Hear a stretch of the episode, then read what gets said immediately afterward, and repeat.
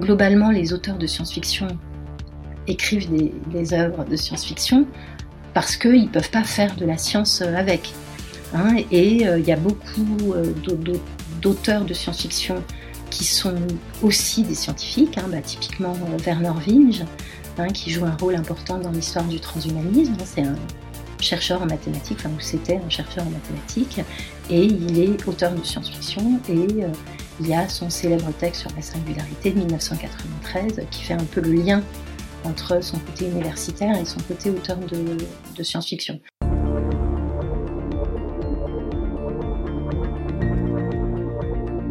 le podcast Humain demain. Salut à tous, ici Gaëtan de The Flares et on se retrouve pour la série de podcasts Humain demain en collaboration avec l'AFT, l'association française transhumaniste Technoprog. À travers cette série, notre but est d'explorer l'avenir technologique de l'humain. Pour chaque épisode, je vais recevoir des chercheurs, scientifiques, philosophes, politiciens ou encore artistes, ainsi qu'un membre de l'AFT ou un de leurs collaborateurs en tant que co-animateur. Dans cet épisode, nous recevons Sylvie Alouche pour parler du transhumanisme de la science-fiction. Emmanuel, membre de l'AFT, va m'accompagner en tant que co-animateur. Ce podcast est disponible en version vidéo sur YouTube et audio sur les applis de podcast. Comme d'habitude, si vous aimez ce podcast et d'une manière générale ce que nous faisons, le meilleur moyen de nous le faire savoir est de partager nos contenus. On vous souhaite une bonne écoute, c'est parti. Alors pour que nos auditeurs te situent un peu mieux, quelle a été la place de la science-fiction et du transhumanisme dans ton parcours? Est-ce que ce sont des intérêts parallèles? Et Si oui, depuis quand? Euh, As-tu connu le transhumanisme ou les thèmes transhumanistes via la SF ou est-ce que c'était euh, indépendant? Disons, je remonte au début. Moi, je lis de la SF euh, depuis euh, mon enfance. Et en fait, c'est ma mère qui m'a fait, fait lire de la science-fiction. et je me suis toujours dit, enfin, toujours, disons, quand j'ai eu l'occasion de, rencontrer la philosophie, j'avais le sentiment qu'il y avait des, en terminale et ensuite à l'université, qui avait des, thématiques intéressantes euh, pour la philosophie dans la science-fiction. L'exemple que je donne euh, toujours, c'est euh, quand j'ai découvert la théorie du temps de Saint-Augustin. Euh, ça m'a fait penser en fait à des nouvelles, ou à une nouvelle en particulier que j'avais lue dans Histoire de voyage dans le temps de la, la grande anthologie de la science-fiction française. Et les quelques fois où j'ai essayé de parler de science-fiction dans, dans des devoirs scolaire, euh, ça a été rarement couronné de, de, de succès. Donc euh, une remarque que m'avait fait un professeur, c'était euh, bah, désolé, je connais pas ce livre. Ça a l'air intéressant. Voilà. Et ensuite, bah, j'ai fait mon parcours philosophique. En 2000, il y a Gilbert Autois, qui est un philosophe, mais aussi grand amateur de science-fiction, qui a fait sortir un, un enfin, qui a édité un collectif qui s'appelait Philosophie et science-fiction. 2000 ou 2001. Et c'était le moment où je me cherchais un sujet de recherche. Enfin, j'étais donc en DEA, c'est-à-dire Master 2. Et euh, bon, après, je me souviens plus exactement de la, de la, enfin, de, de la suite des, des, des, événements détaillés, puis peu importe. Mais euh, ça, je me suis dit, il a ouvert la porte pour me faire le lien entre philosophie et science-fiction, parce que Vrin, c'est la, la, collection de références en, en philosophie. Et donc, j'ai proposé euh, donc à la personne qui est devenue ensuite mon directeur de thèse, qui s'appelait Jean Mosconi, philosophe des, mathématiques, de tenter l'expérience d'une, euh, d'un devoir, d'un mémoire qui parlait de science-fiction depuis la philosophie. Et comme tout ça se passait donc au début du XXIe siècle, vers les années 2000, à ce moment-là, on parlait beaucoup du clonage, puisque la brebis Dolly venait d'être clonée, et puis euh, euh, beaucoup de, souvent dans les argumentations qui étaient développées pour dire qu'il fallait pas faire de clonage reproductif humain, il était fait référence au meilleur des mondes d'Aldous Huxley. Hein, et de façon récurrente, c'était ah mais on ne veut pas finir dans le meilleur des mondes. À partir du moment où j'avais pris la décision de travailler sur la science-fiction, moi je la thèse que je voulais montrer euh, méthodologique, c'était de dire que la science-fiction est susceptible d'intéresser le, philosophe. Et euh, à partir de là, bah, j'ai essayé de trouver un sujet soit le plus démonstratif par rapport à, cette thèse, qui puisse être le plus convaincant possible pour les lecteurs. Et donc j'ai choisi euh, le clonage dans, la science-fiction. Donc ça, ça a été mon, thème de DEA. Et euh, bah, comme finalement ça a plu à mon directeur de thèse et à la co-juré de, pardon, à, à, la personne qui était à l'époque mon directeur de DEA et à la co-jurée de ce DEA qui était euh, Anne Fagot-Largeau, euh, il m'a proposé d'étendre le sujet à l'ensemble des modifications du corps. Et sur le coup, euh, je me suis dit, euh, ouais, sans problème. Enfin, il y a plein de choses à dire dans la science-fiction. Une thèse, c'est trois ans, c'est énorme. Et puis après, euh, je me suis dit oui. Enfin, c'est, enfin non, je me suis d'abord dit, oh, mais c'est énorme comme comme sujet. Et puis après, oh mais j'ai trois ans, ça va me faire sans problème. Puis en fait, ça m'a ça m'a pris quand même plus de temps pour pour différentes raisons. Et c'est donc donc c'est au, au, point de départ, c'est vraiment euh, un rapport que j'ai avec la science-fiction et c'est au cours en fait de, de mon travail de recherche. Alors je pourrais pas dater exactement, mais euh, donc au début des années 2000, enfin je sais pas, peut-être pas dès la première année, mais en 2002, 2003, peut-être euh, que j'ai découvert l'existence des transhumanistes, puisque venait d'être fondée, euh, je sais plus en 1790, 1997 ou 1998, la World Transhumanist Association et euh, voilà. Et le temps que ça diffuse un peu, euh, j'ai eu connaissance de, de, ce mouvement. Euh, voilà. Et puis après, bah forcément, comme euh, en gros, quand je parle maintenant de ma thèse, euh, je dis en gros, c'est le transhumanisme dans la science-fiction sur lequel j'ai travaillé. Ma question, c'était vraiment en grande partie les questions du transhumanisme, en particulier au début. Euh, bah, de fil en aiguille, j'ai eu l'occasion de, de, rencontrer des transhumanistes français. Et euh, voilà. Et puis euh, j'ai notamment Marc Roux, donc qui est le président de, enfin à, ma connaissance, toujours président d'AFT Technoprog. Et puis on a eu l'occasion depuis quelques années euh, de de se fréquenter via des via des événements universitaires en fait. J'ai notamment été invitée deux fois les deux fois où Transvision a eu lieu en France. Euh, j'ai été invitée à, à, à, y, à, y, participer au début, personne ne comprenait, en tout cas dans l'entourage académique, ce que je faisais dans ma thèse. Ça, c'est un phénomène très intéressant, euh, puisque effectivement, moi, l'idée qu'on puisse faire des modifications technologiques du corps humain, enfin, qui ne soient pas strictement médicales dans leur euh, objet, euh, moi, j'en avais eu l'idée à partir de mes lectures de science-fiction. Et euh, mais en fait, euh, il m'est arrivé donc de, de, parler de ce que je faisais dans le milieu académique et euh, sauf quand les gens étaient lecteurs de science-fiction, ils ne comprenaient. Enfin, j'ai fini par comprendre que souvent ils ne comprenaient juste pas de quoi je voulais parler. Puis ensuite, donc moi, j'ai vu euh, depuis maintenant donc une vingtaine d'années l'émergence des thèmes transhumanistes bah, du fait du militantisme euh, transhumanisme. Euh, et puis à un moment, c'est devenu euh, mainstream. Tout le monde parlait de transhumanisme euh, il y a, je sais pas, une dizaine d'années.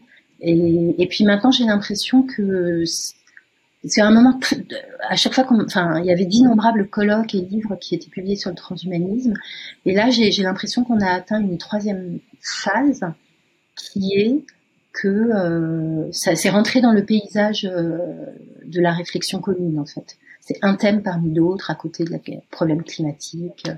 voilà, mais j'ai vraiment vu l'émergence de cette thématique et évidemment maintenant, quand je parle de ma thèse, bah, tout le monde, la plupart des gens voient de, de, quoi je, je, veux parler. Et ça, je pense que c'est, euh, enfin que c'est, ça a été en fait un des objectifs du mouvement transhumaniste, de mettre euh, euh, de, de, sensibiliser le public aux questions qui sont posées par ces technologies de transformation du corps humain. Et je pense que dans ce sens-là, euh, même si on aura, on aura peut-être pas le, on aura peut-être l'occasion d'en reparler, mais euh, voilà, même si les transhumanistes peuvent être un petit peu déçus de, de, de la réception globale du, du, transhumanisme, il y a au moins cet objectif-là d'intéresser le grand public aux questions transhumanistes qui a moi enfin, qui est je pense pour les transhumanistes un, un objectif atteint. Et euh, j'ai pu euh, voir le, le, mouvement euh, se mettre en place. Euh, Est-ce que tu pourrais nous nous rappeler un peu l'histoire globale en fait de, de la science-fiction d'où ça vient? Est-ce que ça ça vient des mythes des des fables de l'Antiquité? À quelle date en fait ça, ça, ça prend forme, ça cristallise? Revenir un peu sur l'histoire globale du genre, euh, euh, que ce soit littéraire ou, euh, même d'autres formes d'expression. quand, on fait l'histoire des, genres littéraires, on peut toujours trouver des, racines très lointaines. Donc je pense qu'effectivement, enfin là je vais pas exprimer, je ne crois pas, en tout cas à ce stade, que je vais exprimer une opinion personnelle. Hein. Je vais plutôt rappeler, puisque c'est ce qui m'est demandé, disons les choses communément reçues sur sur l'histoire de, la science-fiction. Euh, donc on, peut effectivement faire remonter l'histoire de la science-fiction euh, au grand mythe. La science-fiction répond en fait à sa façon au même, genre de questions que les questions que se posent les religions et la philosophie. Et c'est d'ailleurs pour ça que moi je passe mon temps à, essayer de faire le lien entre, enfin à montrer qu'il y a un lien entre philosophie et, science-fiction. Alors on pourrait peut-être dire ça de tous les genres euh, littéraires en réalité ou fictionnels au sens large, euh, mais en fait, si on prend euh, par exemple euh, la fantaisie, alors c'est peut-être pas un très bon exemple parce que ça marche aussi un petit peu, comme c'est on a, ça fait partie des littératures de l'imaginaire, on peut considérer que ça peut répondre globalement au même genre de questions, notamment les questions métaphysiques. Alors que dans, disons, le roman plus réaliste, euh, mainstream, euh, ou ce que depuis les milieux de la science-fiction on appelle la littérature blanche, à cause des couvertures qui sont souvent des couvertures toutes simples blanches, alors que les illustrations de littérature de l'imaginaire ont tendance à être très colorées avec des, voilà des figurations. Euh, oui, et donc on, depuis la science-fiction, on a, on a, tendance à considérer que donc la littérature blanche, bah, ça va être plutôt euh, ça, ça va peut-être nous apprendre des choses philosophiquement sur la psychologie ou sur euh, si on regarde Proust par exemple euh, il y, a, y, a, y, a, toute une réflexion métaphysique mais qui est plutôt une réflexion métaphysique depuis une subjectivité alors que euh, la, la science-fiction se donne par le type de rapport qu'elle installe au monde, ben, elle s'intéresse à, beaucoup plus de questions, hein, et notamment des questions euh, cosmologiques et métaphysiques, qui sont en fait aussi les questions des mythes et des religions. Euh, voilà, donc il y a effectivement cette grande racine, et puis avec des figures euh, célèbres comme Icare qui essaye de voler, c'est un des voilà des, des grands imaginations, enfin autour du possible humain qu'on peut faire remonter à la à, à, l'Antiquité. Euh, voilà. Après, dans science-fiction, il y a l'idée de science. Hein, et donc, euh, il y a un moment, il y a eu une révolution intellectuelle euh, en fait il y a plutôt deux dates. Hein. Il y a le miracle grec, 5e euh, siècle avant Jésus-Christ, et puis il y a la deuxième grande date qui est la révolution scientifique, voilà 17e, 18e euh, siècle, où euh, le miracle grec, c'est l'idée que pour établir des, vérités, il faut faire des démonstrations. La révolution scientifique hein, qui, qui, a lieu en Europe 17e, 18e siècle, c'est l'idée que on peut nourrir euh, cet effort de connaissance du monde par l'expérience et même l'expérimentation. Voilà, c'est vraiment deux grandes étapes de, la science. De, la science. Euh, mais ce n'est pas par hasard qu'un des, des acteurs essentiels de cette révolution scientifique soit aussi euh, un auteur qu'on estime être dans la préhistoire de la science-fiction.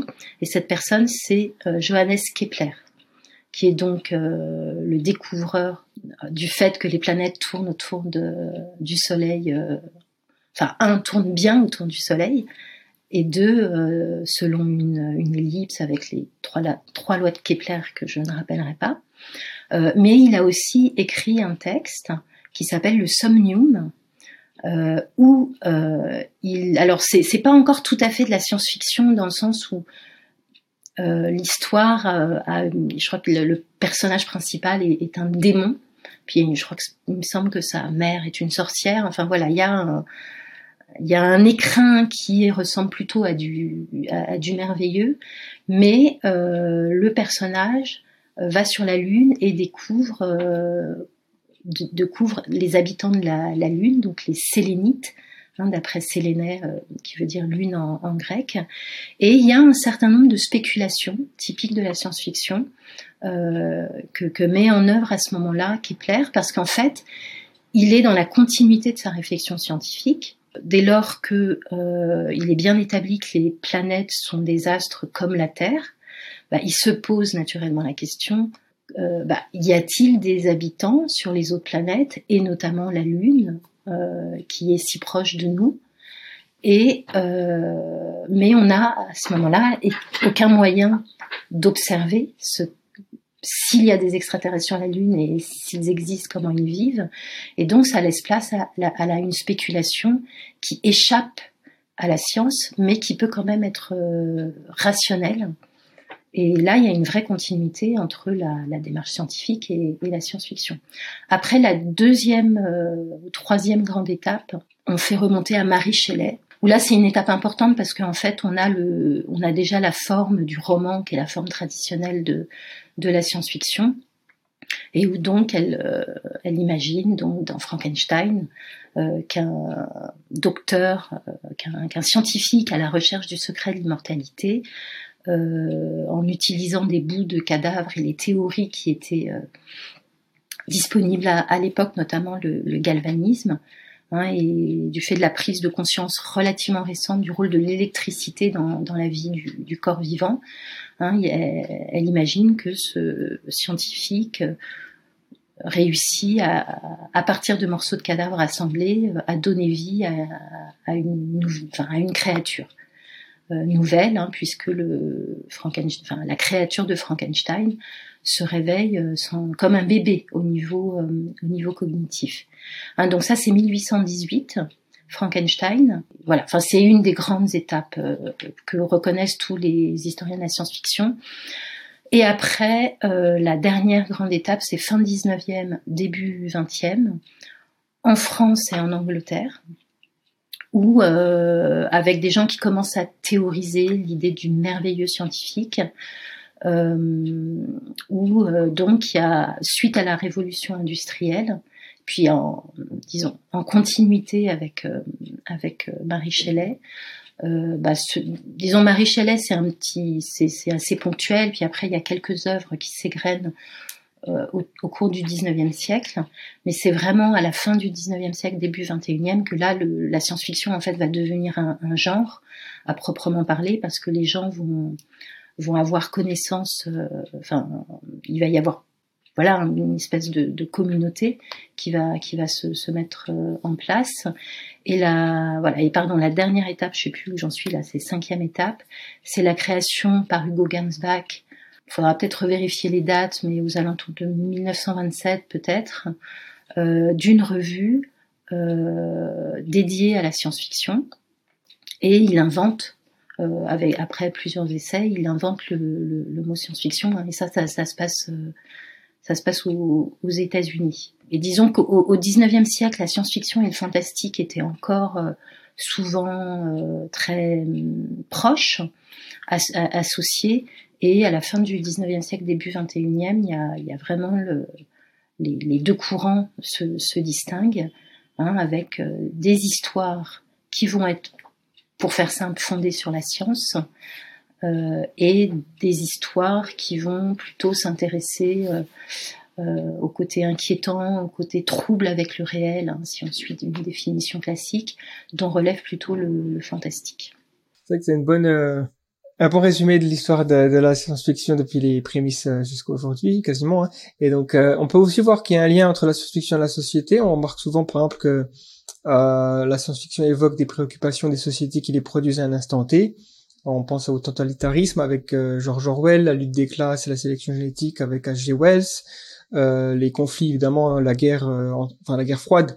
Donc on voit euh, Star Wars. Donc il y avait aussi des, des hypothèses à l'époque que le conflit pouvait, euh, voilà, avec les ogives nucléaires, tout ça, être euh, presque spatial.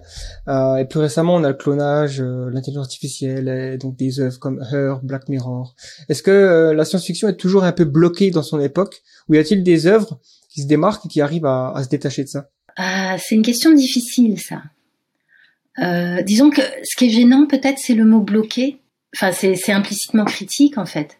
Alors que, on, enfin, si, si cette thèse est vraie, en tout cas, euh, qui consiste à dire que euh, la science-fiction tourne finalement toujours au, au, autour de des inquiétudes ou des espoirs technologiques de son époque, en essayant de présenter les choses de façon un, peu plus neutre que dans la question. Il y a des gens qui, au contraire, valorisent en fait et disent bah oui. Enfin, c'est aussi, c'est presque un, argument marketing qui est parfois utilisé euh, par les amateurs de science-fiction pour dire non, mais certes, même quand ça parle du futur, mais en fait, ça parle du présent. Voilà. Alors après, peut-être pour, pour répondre à, cette question, il faut que je, je parle peut-être d'abord de la façon, enfin de ce que moi je considère être de la science-fiction, comment je je, vois la science-fiction, parce que là, tout à l'heure, j'ai posé enfin, une définition très simple, hein, c'est des histoires qui sont fondées sur la science, mais c'est vrai qu'en réalité, c'est beaucoup plus compliqué que ça. Par exemple, Dune euh, de Frank Herbert, euh, personne ne doute que c'est de la science-fiction, et pourtant, il y a plein de trucs euh, qui voilà qui, qui, qui, que certains considèrent qui sont euh, hors science en fait. Je vous donne un, un exemple encore plus, euh, enfin même peut-être deux exemples. Il y a toutes les histoires où il s'agit de dépasser la vitesse de la lumière. Euh, c'est un, un, topos euh, central de la science-fiction. Euh, on a régulièrement des empires intergalactiques, enfin, interstellaires, voire intergalactiques. Voilà, mais dans la réalité, enfin, il y a, y a, le problème que pose la vitesse de, maximale de, de la lumière, hein, en lien avec la, la théorie de la, de la relativité d'Einstein. Je ne sais pas d'ailleurs, ça, ça, sera une question intéressante à creuser. Je ne sais pas à quand ça remonte. La première fois où on a écrit une histoire où il y avait des vaisseaux euh, supra, supraluminiques. Et moi, j'ai un, un, collègue et, ami euh, qui aime beaucoup la science-fiction, euh, mais qui est euh, convaincu que jamais on ne pourra dépasser euh, la, la, la, vitesse de la lumière, que, que que ça n'est pas scientifique en fait comme hypothèse. Voilà. Et du coup, ça pose des, des problèmes de, de ce qu'on appelle la suspension d'incrédulité. Ça vient initialement de Coleridge, Suspension of Disbelief. Alors en fait, il parlait pas de la science-fiction, il parlait plutôt de la fiction en, en général, euh, mais il met le doigt sur quelque chose qui intéresse ce qu'on appelle les littératures euh, de l'imaginaire. Hein, c'est donc la suspension d'incrédulité c'est-à-dire que dans les histoires de science-fiction, mais ça marche aussi pour euh, la fantaisie et le fantastique, euh, il y a des hypothèses de monde qui sont en contradiction avec notre expérience contemporaine du monde. Et donc, il faut suspendre temporairement son incrédulité, dire OK, je suis prêt à imaginer un monde où euh, la télépathie est possible, la vitesse supraluminique est possible, euh, où il y a des dragons, euh, voilà. Donc tout ce que enfin, théoricien, un des premiers théoriciens de la science-fiction d'Arcosuvine, tout ce qui relève du novum, c'est-à-dire l'élément ou les éléments nouveaux qui sont introduits dans, dans, l'univers euh, imaginaire. Quand on fait des analyses de réception ou quand tout simplement je discute avec des gens autour de moi bah, de telle ou telle œuvre, euh, où c'est aussi une expérience que j'ai et donc euh, si les gens qui nous écoutent aujourd'hui sont amateurs de science-fiction, ils peuvent réfléchir à, à leur propre expérience.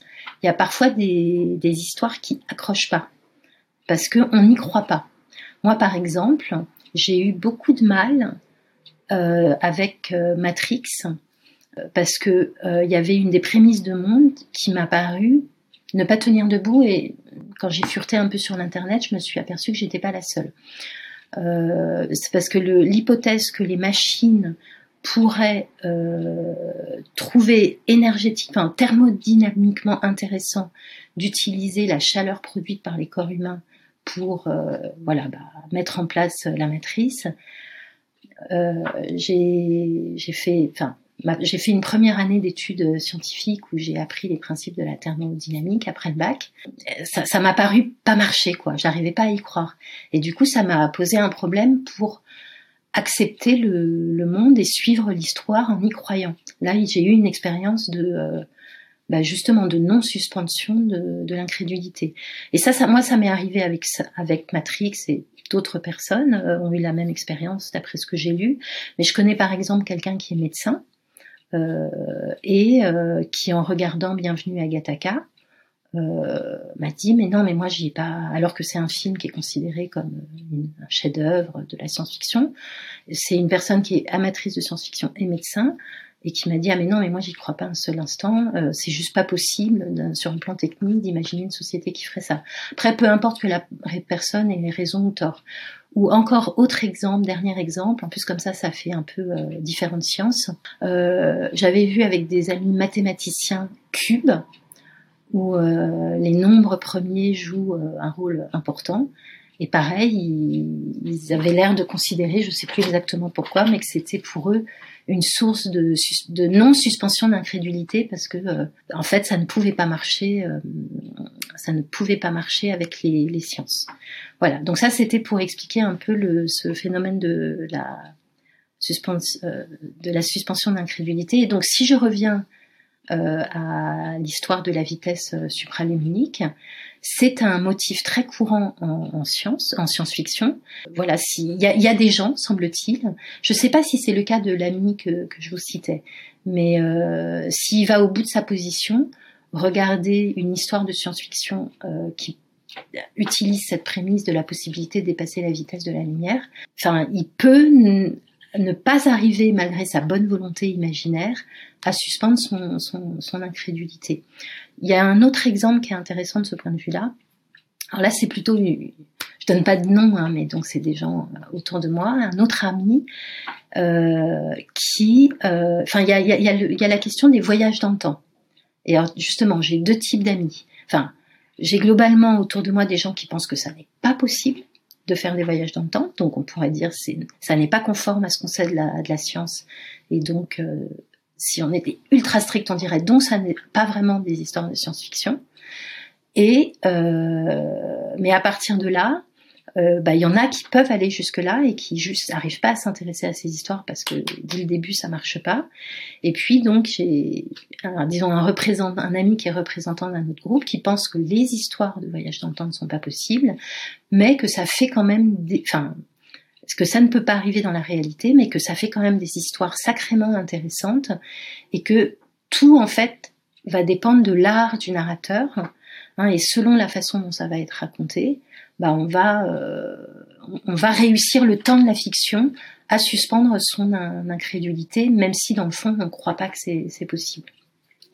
Voilà, mais donc euh, parce que là je vous ai peut-être un petit peu perdu avec des considérations euh, un petit peu un petit peu théoriques, mais ce que je voulais expliquer là, c'était que euh, c'est pas forcément déjà facile ou de convenir de ce qui est euh, acceptable comme spéculation scientifique, puisque il y a une espèce de paradoxe dans l'idée de science-fiction, c'est que euh, la, même si ça peut arriver peut-être très ponctuellement, globalement les auteurs de science-fiction écrivent des, des œuvres de science-fiction parce qu'ils peuvent pas faire de la science avec.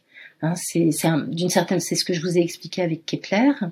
Hein, et euh, il y a beaucoup euh, d'auteurs de science-fiction qui sont aussi des scientifiques, hein, bah, typiquement euh, Werner Winge, hein, qui joue un rôle important dans l'histoire du transhumanisme. C'est un chercheur en mathématiques, enfin, ou c'était un chercheur en mathématiques, et il est auteur de science-fiction, et il y a son célèbre texte sur la singularité de 1993, qui fait un peu le lien entre son côté universitaire et son côté auteur de, de science-fiction. Voilà, donc j'ai donné cet exemple, mais il y, y en a de, de mains autres.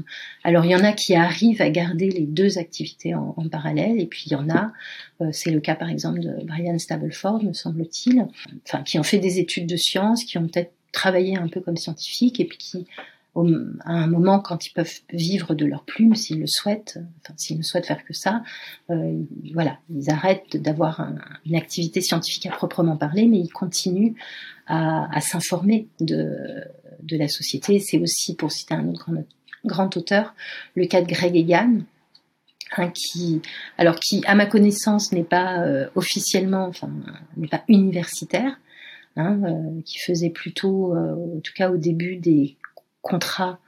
Euh, enfin, il est informaticien, donc il remplissait des, des, missions, mais il fait aussi un petit peu de recherche euh, scientifique. Euh, et j'ai même eu l'occasion de rencontrer un mathématicien qui m'a dit qu'il avait lu quelque chose de Greg qu'il avait trouvé hyper intéressant sur le plan mathématique. Voilà. Et c'est aussi un, un auteur de science-fiction.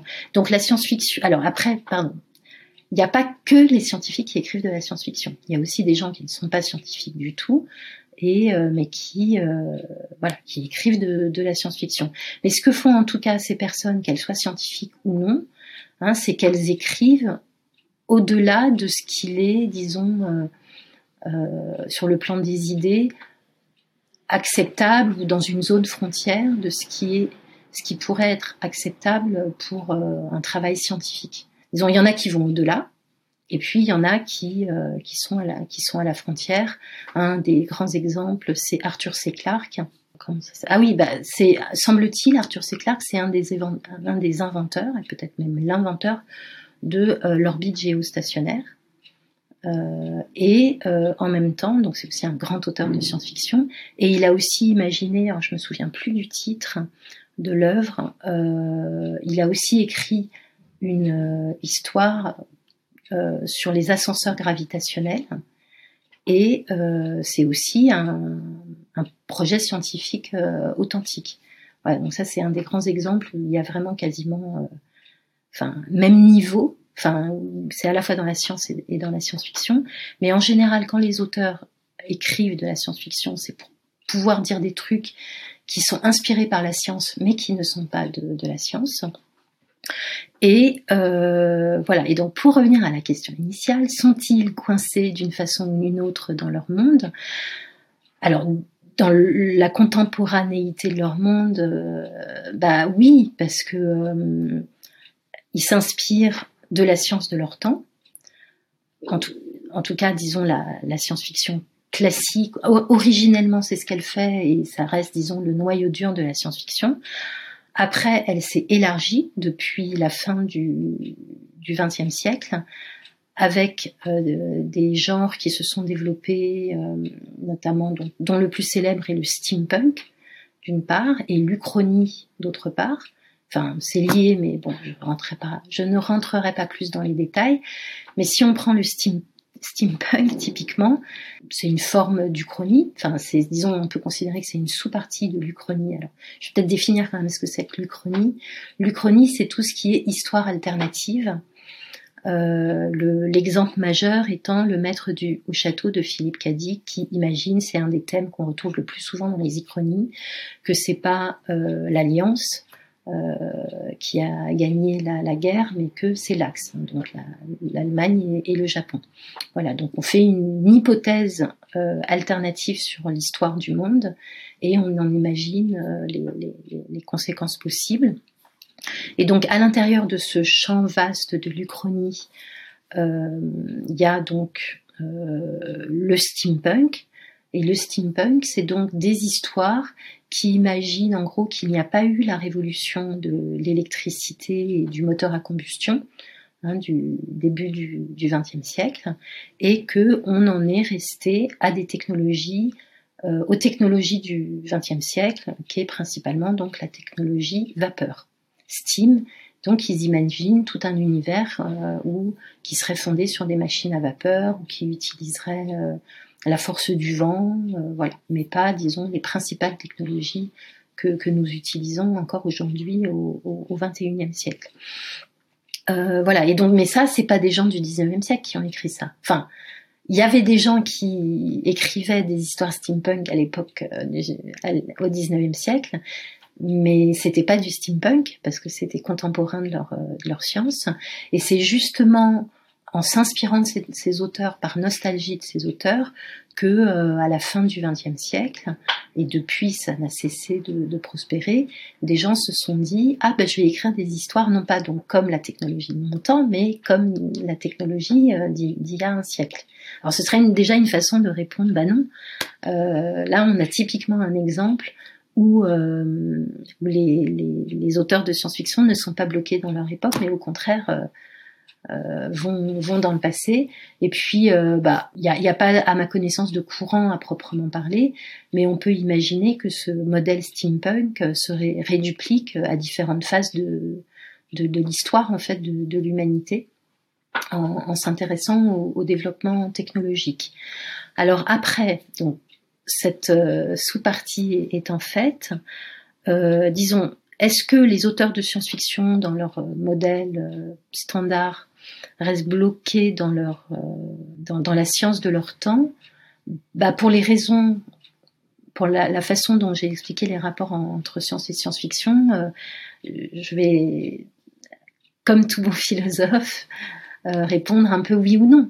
Parce que oui, moi je pense que la science-fiction dans son cœur s'inspire de la science de son temps et que c'est ça qui est intéressant, mais justement elle va, elle va au-delà et elle va au-delà de cette science et, euh, et c'est ce qui fait tout son intérêt.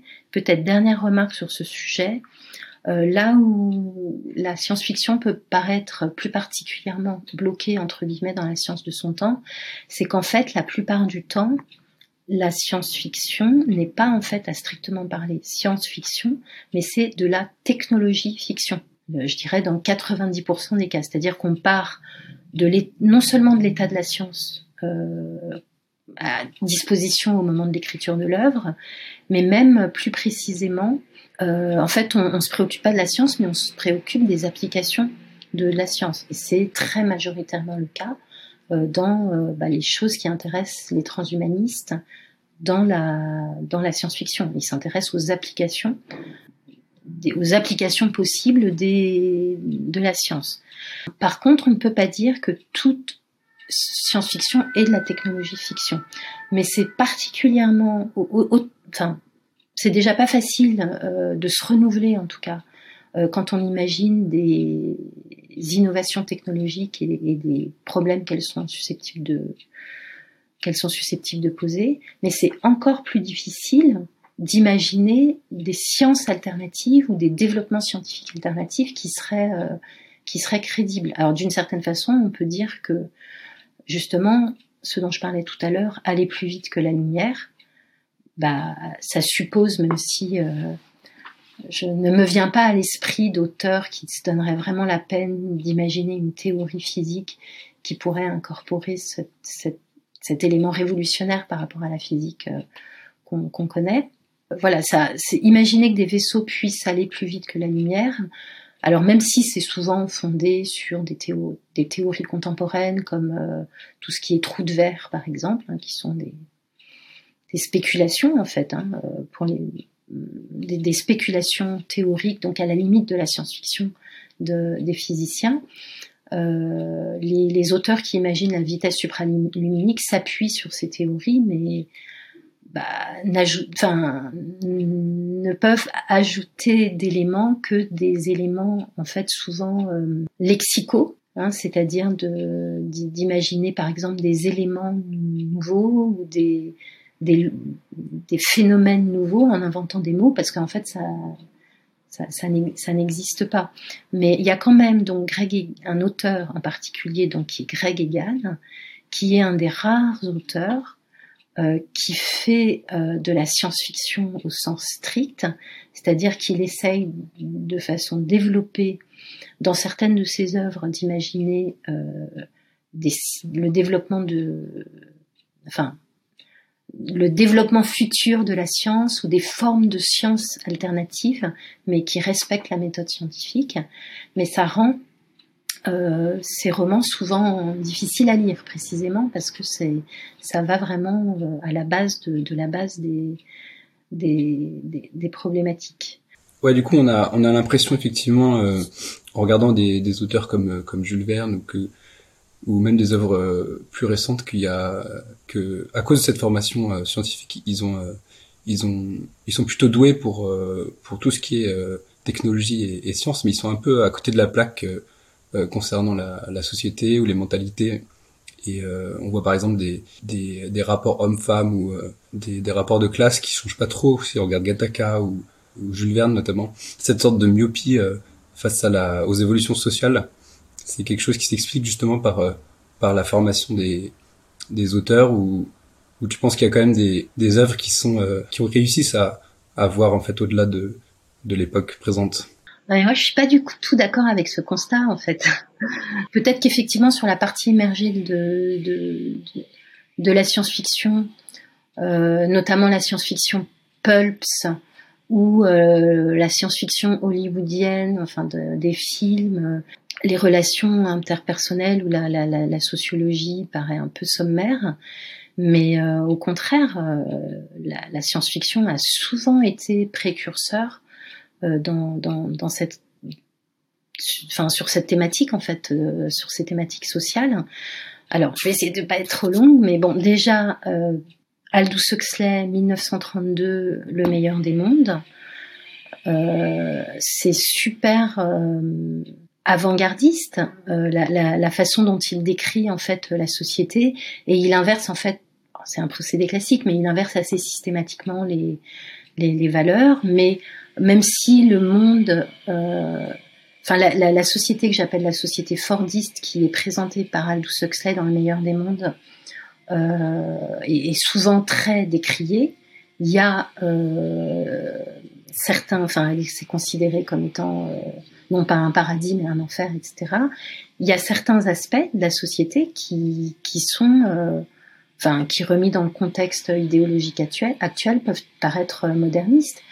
Euh, il y a par exemple euh, bah, le rôle des, relations sexuelles, en fait, la, désacralisation des, relations sexuelles, euh, euh, une certaine forme, même si je le discute justement dans un article que j'ai publié, d'égalitarisme euh, entre les, les, hommes et les femmes. Disons là, le fait que les relations sexuelles sont, sont, sont dédramatisés, hein, donc des, des, deux côtés. Enfin, ça, par exemple, c'était déjà très moderniste.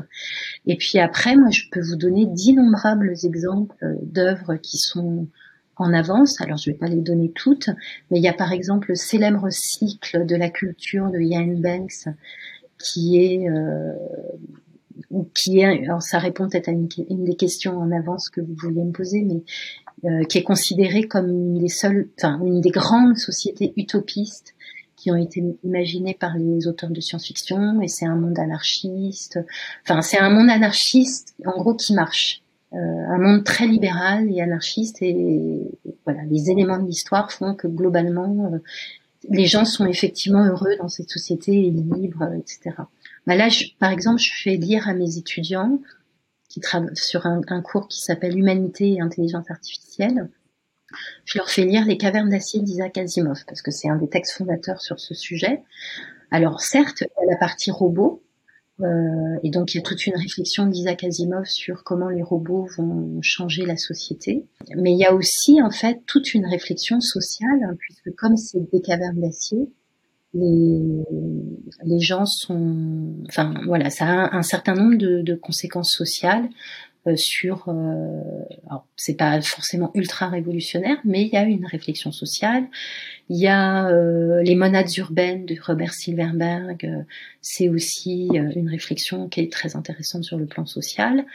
et en fait, c'est c'est vous avez évidemment Ursula Le Guin qui est la fille d'un célèbre anthropologue et qui insère alors bon, disons c'est un des des exemples majeurs, hein, mais qui insère systématiquement dans ses, dans ses réflexions euh, des réflexions sociologiques, enfin dans, pardon, dans ses fictions des réflexions sociologiques.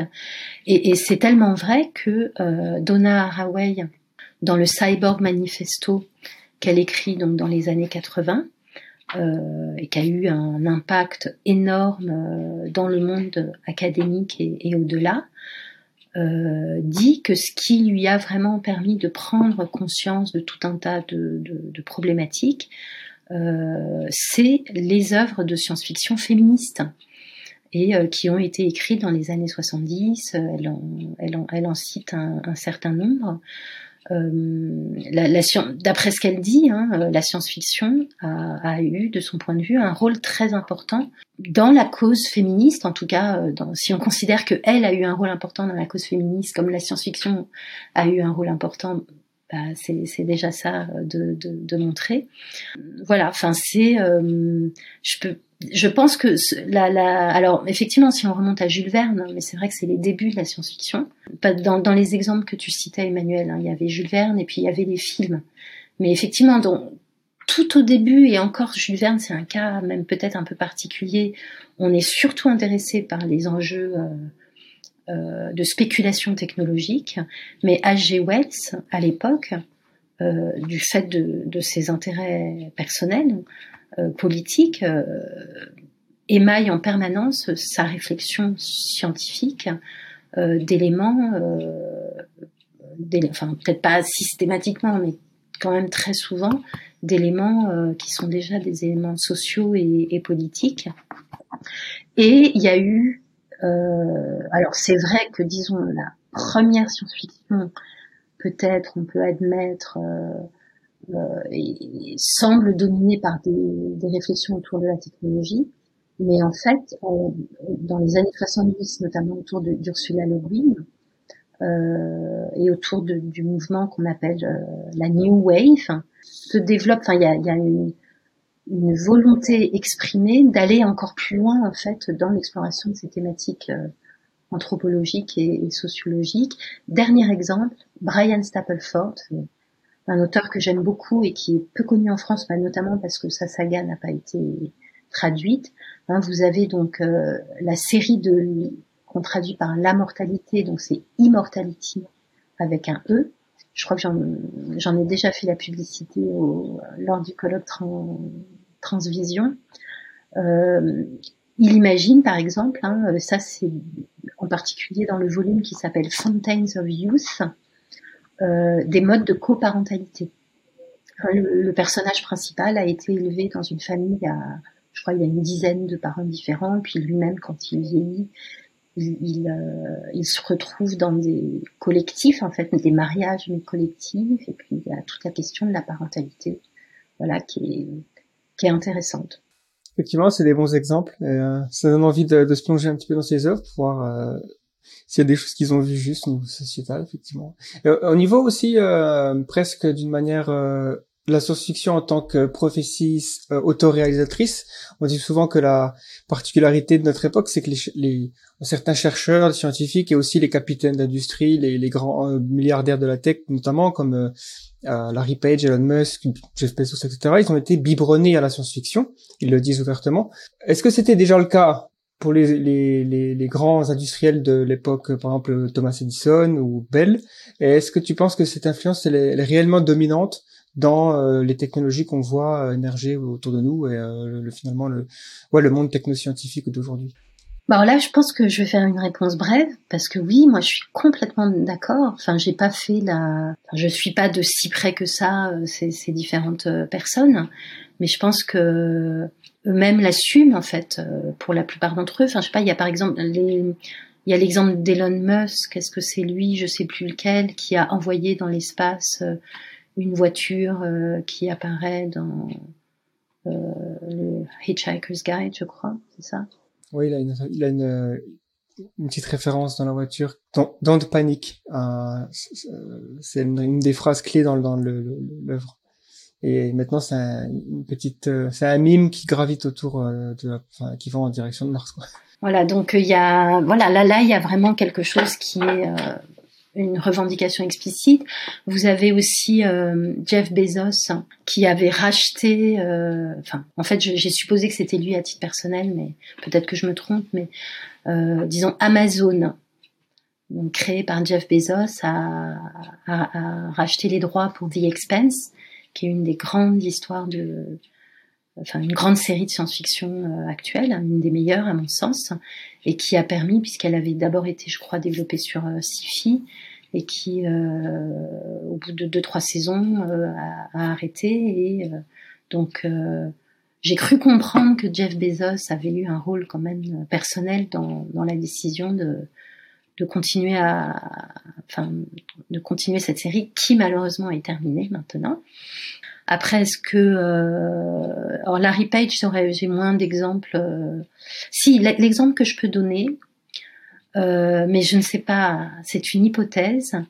Donc le, les, créateurs de, de Google, d'après ce que j'ai lu, hein, je suis pas allée leur demander euh, directement eux-mêmes, où j'avais vu un excellent documentaire, mais qui est un petit peu vieux maintenant, je pense d'Arte sur euh, sur sur Google, euh, et puis je, je, crois que de toute façon c'est une notoriété publique, avait originellement comme objectif de faire naître l'intelligence artificielle.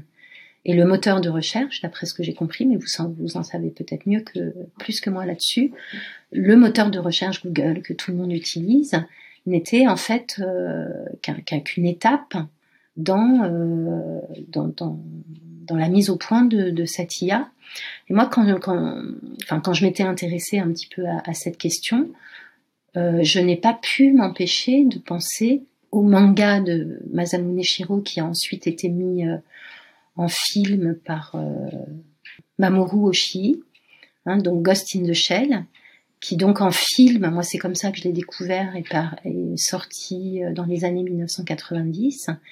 Et l'histoire, bon, je ne pas trop en disant ça, et puis bon, c'est quand même suffisamment vieux, tout le monde est censé connaître.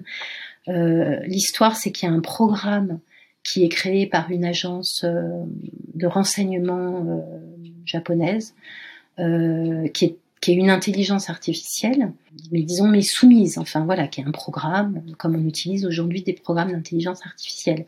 Mais cette intelligence artificielle euh, euh, se retrouve sur les réseaux, hein, donc là dans le modèle cyberpunk dont on n'a pas encore parlé, hein, mais qui apparaît au début des années 1980, et euh, à un moment elle va retrouver, elle, on dirait, elle, elle s'adresse au personnage principal, qui est Motoko Kusanagi, qui est elle-même un cyborg, et euh, elle lui dit, à force de naviguer sur le réseau Internet, euh, j'ai acquis la, conscience de moi-même, et euh, donc je suis, alors elle le dit pas avec ces mots, mais je suis une personne désormais, et donc je suis en train d'être poursuivie par mes créateurs euh, qui bah, qui sont pas contents parce que je me suis échappée et j'obéis plus aux ordres ils sont pas contents et donc ils me font la chasse et ils vont peut-être euh, bah, mettre fin à mon existence et je euh, demande le droit d'asile. Hein. Et pour demander le droit d'asile, bah faut être une personne. Et, et voilà, l'idée qui est développée dans Ghost in the Shell, c'est qu'il y a une que l'intelligence pourrait émerger, la vraie IA, c'est-à-dire l'IA libre, euh, qui d'une certaine façon dépasse sa programmation euh, ou, la transcende, enfin d'une façon ou d'une autre, la vraie IA euh, pourrait émerger au sens, disons, scientifique de la notion d'émergence, voilà, à partir de la de la masse des, des, informations et des programmes et des connexions de, de la masse que constitue en elle-même le réseau Internet.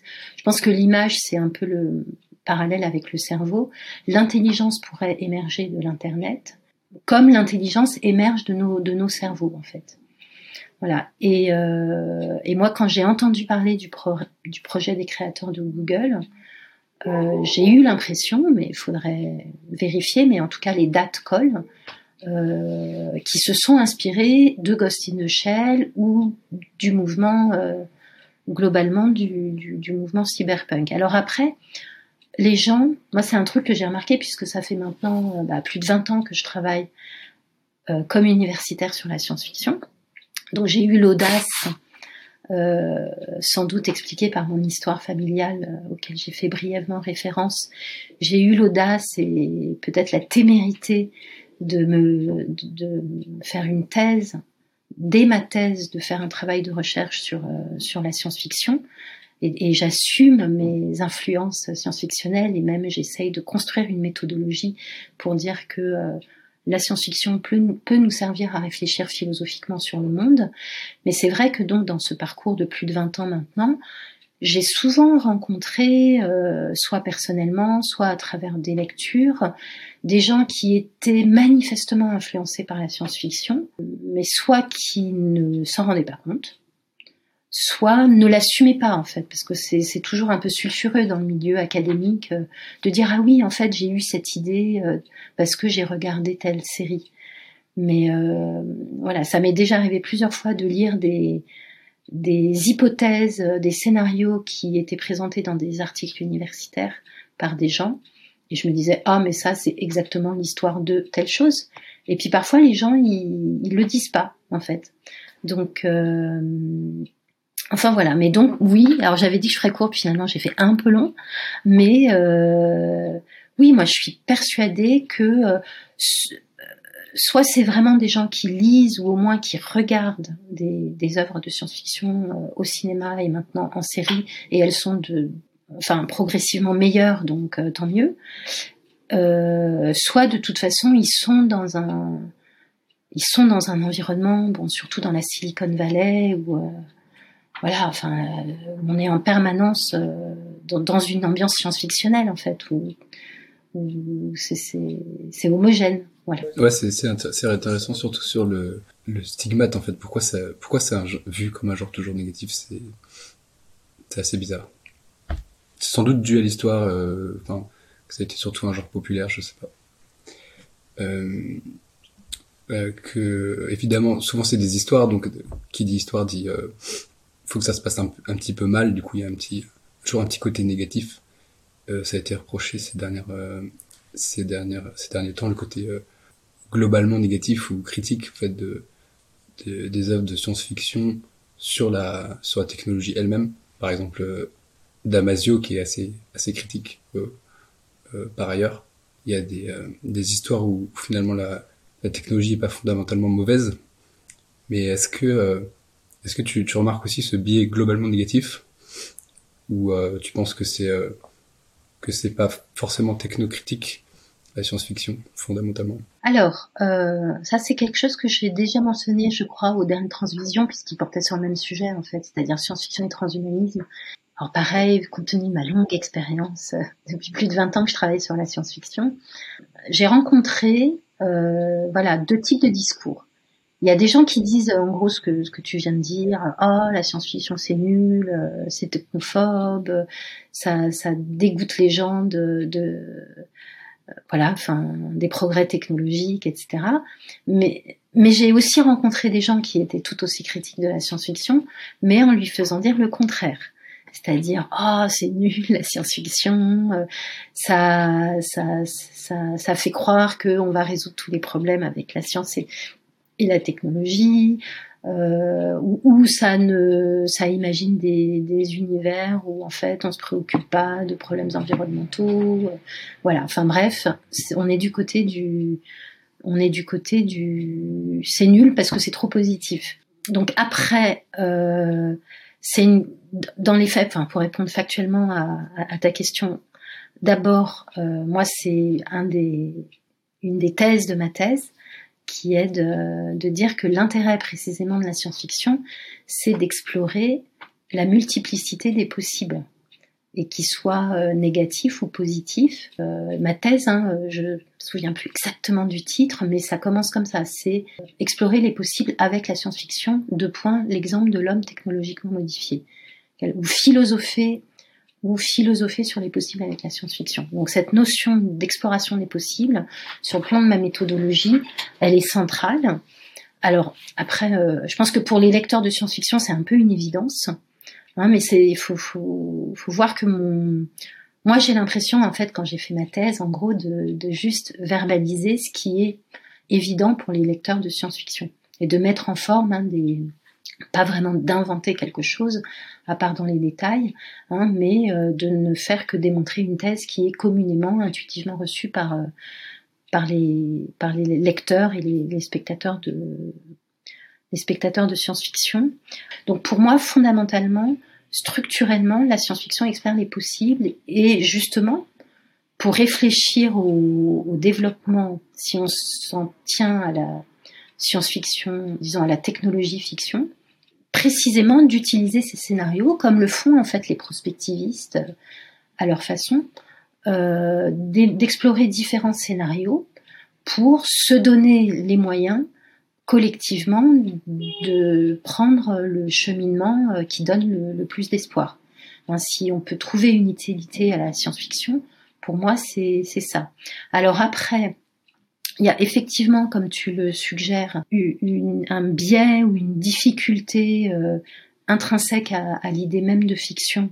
C'est que pour construire une histoire, bah, c'est plus facile de construire des histoires euh, où le point de départ, puisque pour raconter des histoires, il faut que quelque chose se passe mal. Et si on raconte des histoires où il y a de la technologie, bah, la, la facilité, le, le, plus simple à imaginer, c'est une technologie qui, qui se passe mal.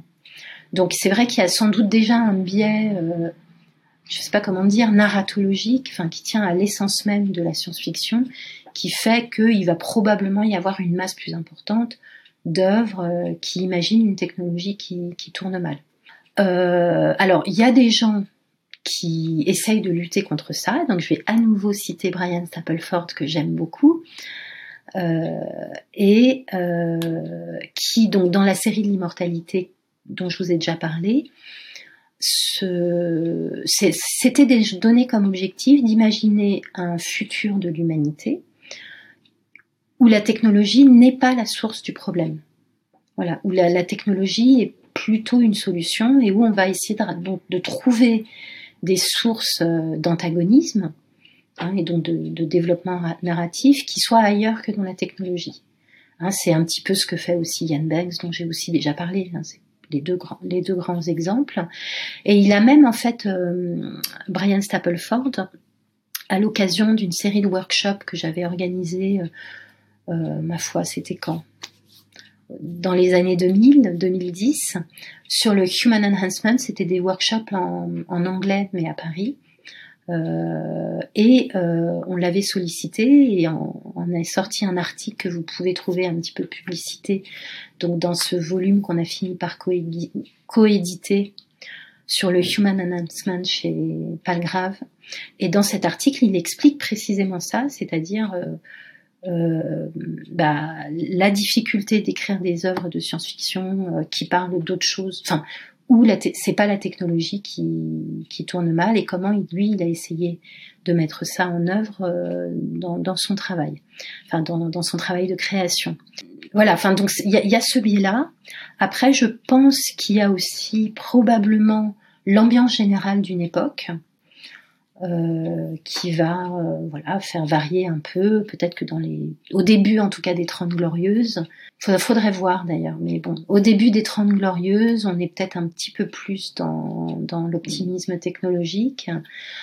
Euh, voilà il y a, y a, bon pour faire simple il y a, y a des phases. Clairement aujourd'hui euh, compte tenu de l'ambiance générale du, du, des problèmes posés par le climat on est clairement, et pas seulement ça, les problèmes posés par la surveillance, la mondialisation, etc. Enfin bref, on est plutôt dans une ambiance où on a été plutôt dans une ambiance à, à, écrire des, œuvres euh, où la technologie est déprimante, enfin est, est plutôt négative.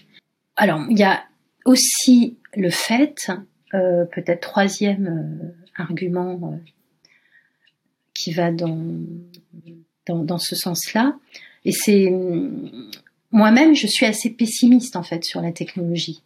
Donc, euh, c'est-à-dire que je, c'est là d'ailleurs, je pense, une des différences euh, importantes entre les transhumanistes et moi, euh, parce que moi, je, pour résumer, pour moi, dans le transhumanisme, comme ça, on aborde un peu le transhumanisme, ça se définit de, par deux choses. Il y a d'une part la revendication du droit de pouvoir utiliser des technologies pour modifier son corps, voilà, de façon libre, euh, son, corps à soi. C'est pour moi, ça fait partie du noyau dur du transhumanisme. Et le deuxième élément, c'est euh, un techno-optimisme qui se traduit notamment dans le fait que l'association française transhumaniste a ajouté, hein, d'après ce que j'ai compris dans un second temps, le mot techno-progressisme. Et c'est là où moi je considère autant je suis d'accord avec, euh, disons, dans ces grandes lignes, hein, avec l'idée que, en gros, on a le droit de disposer librement de son corps. Autant euh, là où je pense que je me distingue des transhumanistes, c'est que moi je suis, euh, je fais pas exprès, hein, c'est, c'est voilà, c'est mon impression générale. Ça n'est pas un choix volontaire, c'est un constat. Euh, je suis plutôt pessimiste sur euh, sur l'avenir en fait. Euh, je pense que voilà, enfin les problèmes climatiques, la surveillance principalement. je pense qu'il y a une je, je, me suis intéressée à la, je sais pas si, enfin, j'imagine que vous connaissez la théorie du grand filtre. Euh, J'ai oublié là tout de suite le nom de, de, de, son inventeur. Si vous pouvez le retrouver, ce serait pas mal. pas l'économiste, euh, oui, oui, euh, Robin Hanson. Ouais, ça doit être ça. Et euh, donc, il y a, il se pose la question. Il y a, y a d'abord le paradoxe de Fermi qui dit mais s'il y a des, on on peut postuler que euh, la vie est ailleurs, est possible ailleurs que sur Terre, euh, compte tenu de l'immensité de l'univers. Euh, mais comment se fait-il si la vie est possible ailleurs euh, que on n'ait pas rencontré, en tout cas de façon officielle, d'extraterrestres hein, Et donc après, les, donc c'est Fermi, hein, une des personnes qui a joué un rôle très important dans la création de la bombe atomique et précisément dans le cadre de cette création, il y a eu un petit moment, enfin, qui est raconté, qui est un peu une légende, hein, de discussion entre Fermi et ses collègues au cours d'un déjeuner ou d'un café, où ils se sont, d'une façon qui est précisément entre science et science-fiction, là c'est un bon exemple, posé une question pour laquelle il n'y a pas vraiment de réponse scientifique possible.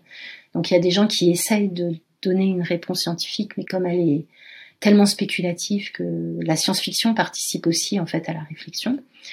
Et euh, donc pourquoi, si on est d'accord avec le principe qu'il y a probablement des extraterrestres dans l'univers, on n'en a toujours pas rencontré, et parmi les réponses possibles, donc il y a euh, cette réponse du grand filtre, qui consiste à dire, bah, il y a peut-être, euh, il y a un moment dans, en gros, l'histoire de des espèces vivantes capables de communiquer entre elles euh, d'une planète à l'autre, un, un, grand filtre, on pourrait appeler ça un goulot d'étranglement, qui fait que euh, ça n'est en fait, ça rend les choses euh, très difficiles, voire impossibles. Et la question que se pose donc cet auteur économiste, c'est euh, de dire mais où se situe le goulot d'étranglement hein, Donc ce qu'il lui appelle le filtre. Est-ce que c'est parce que en fait c'est quasiment impossible qu'une vie, la vie apparaisse? Est-ce que ce qui est quasiment impossible, c'est que la vie intelligente apparaisse? Est-ce que ce qui est quasiment impossible, c'est je sais pas quoi de euh, de développer tel type de technologie?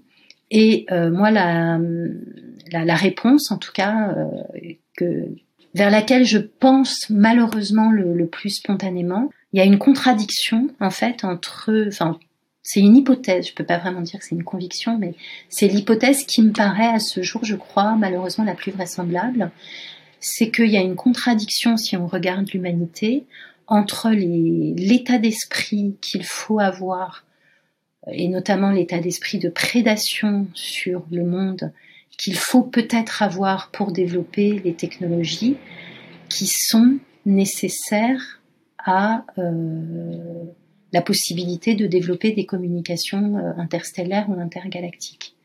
Hein, donc en gros, c'est parce qu'on a une mentalité prédatrice qu'on a réussi à développer la, technologie.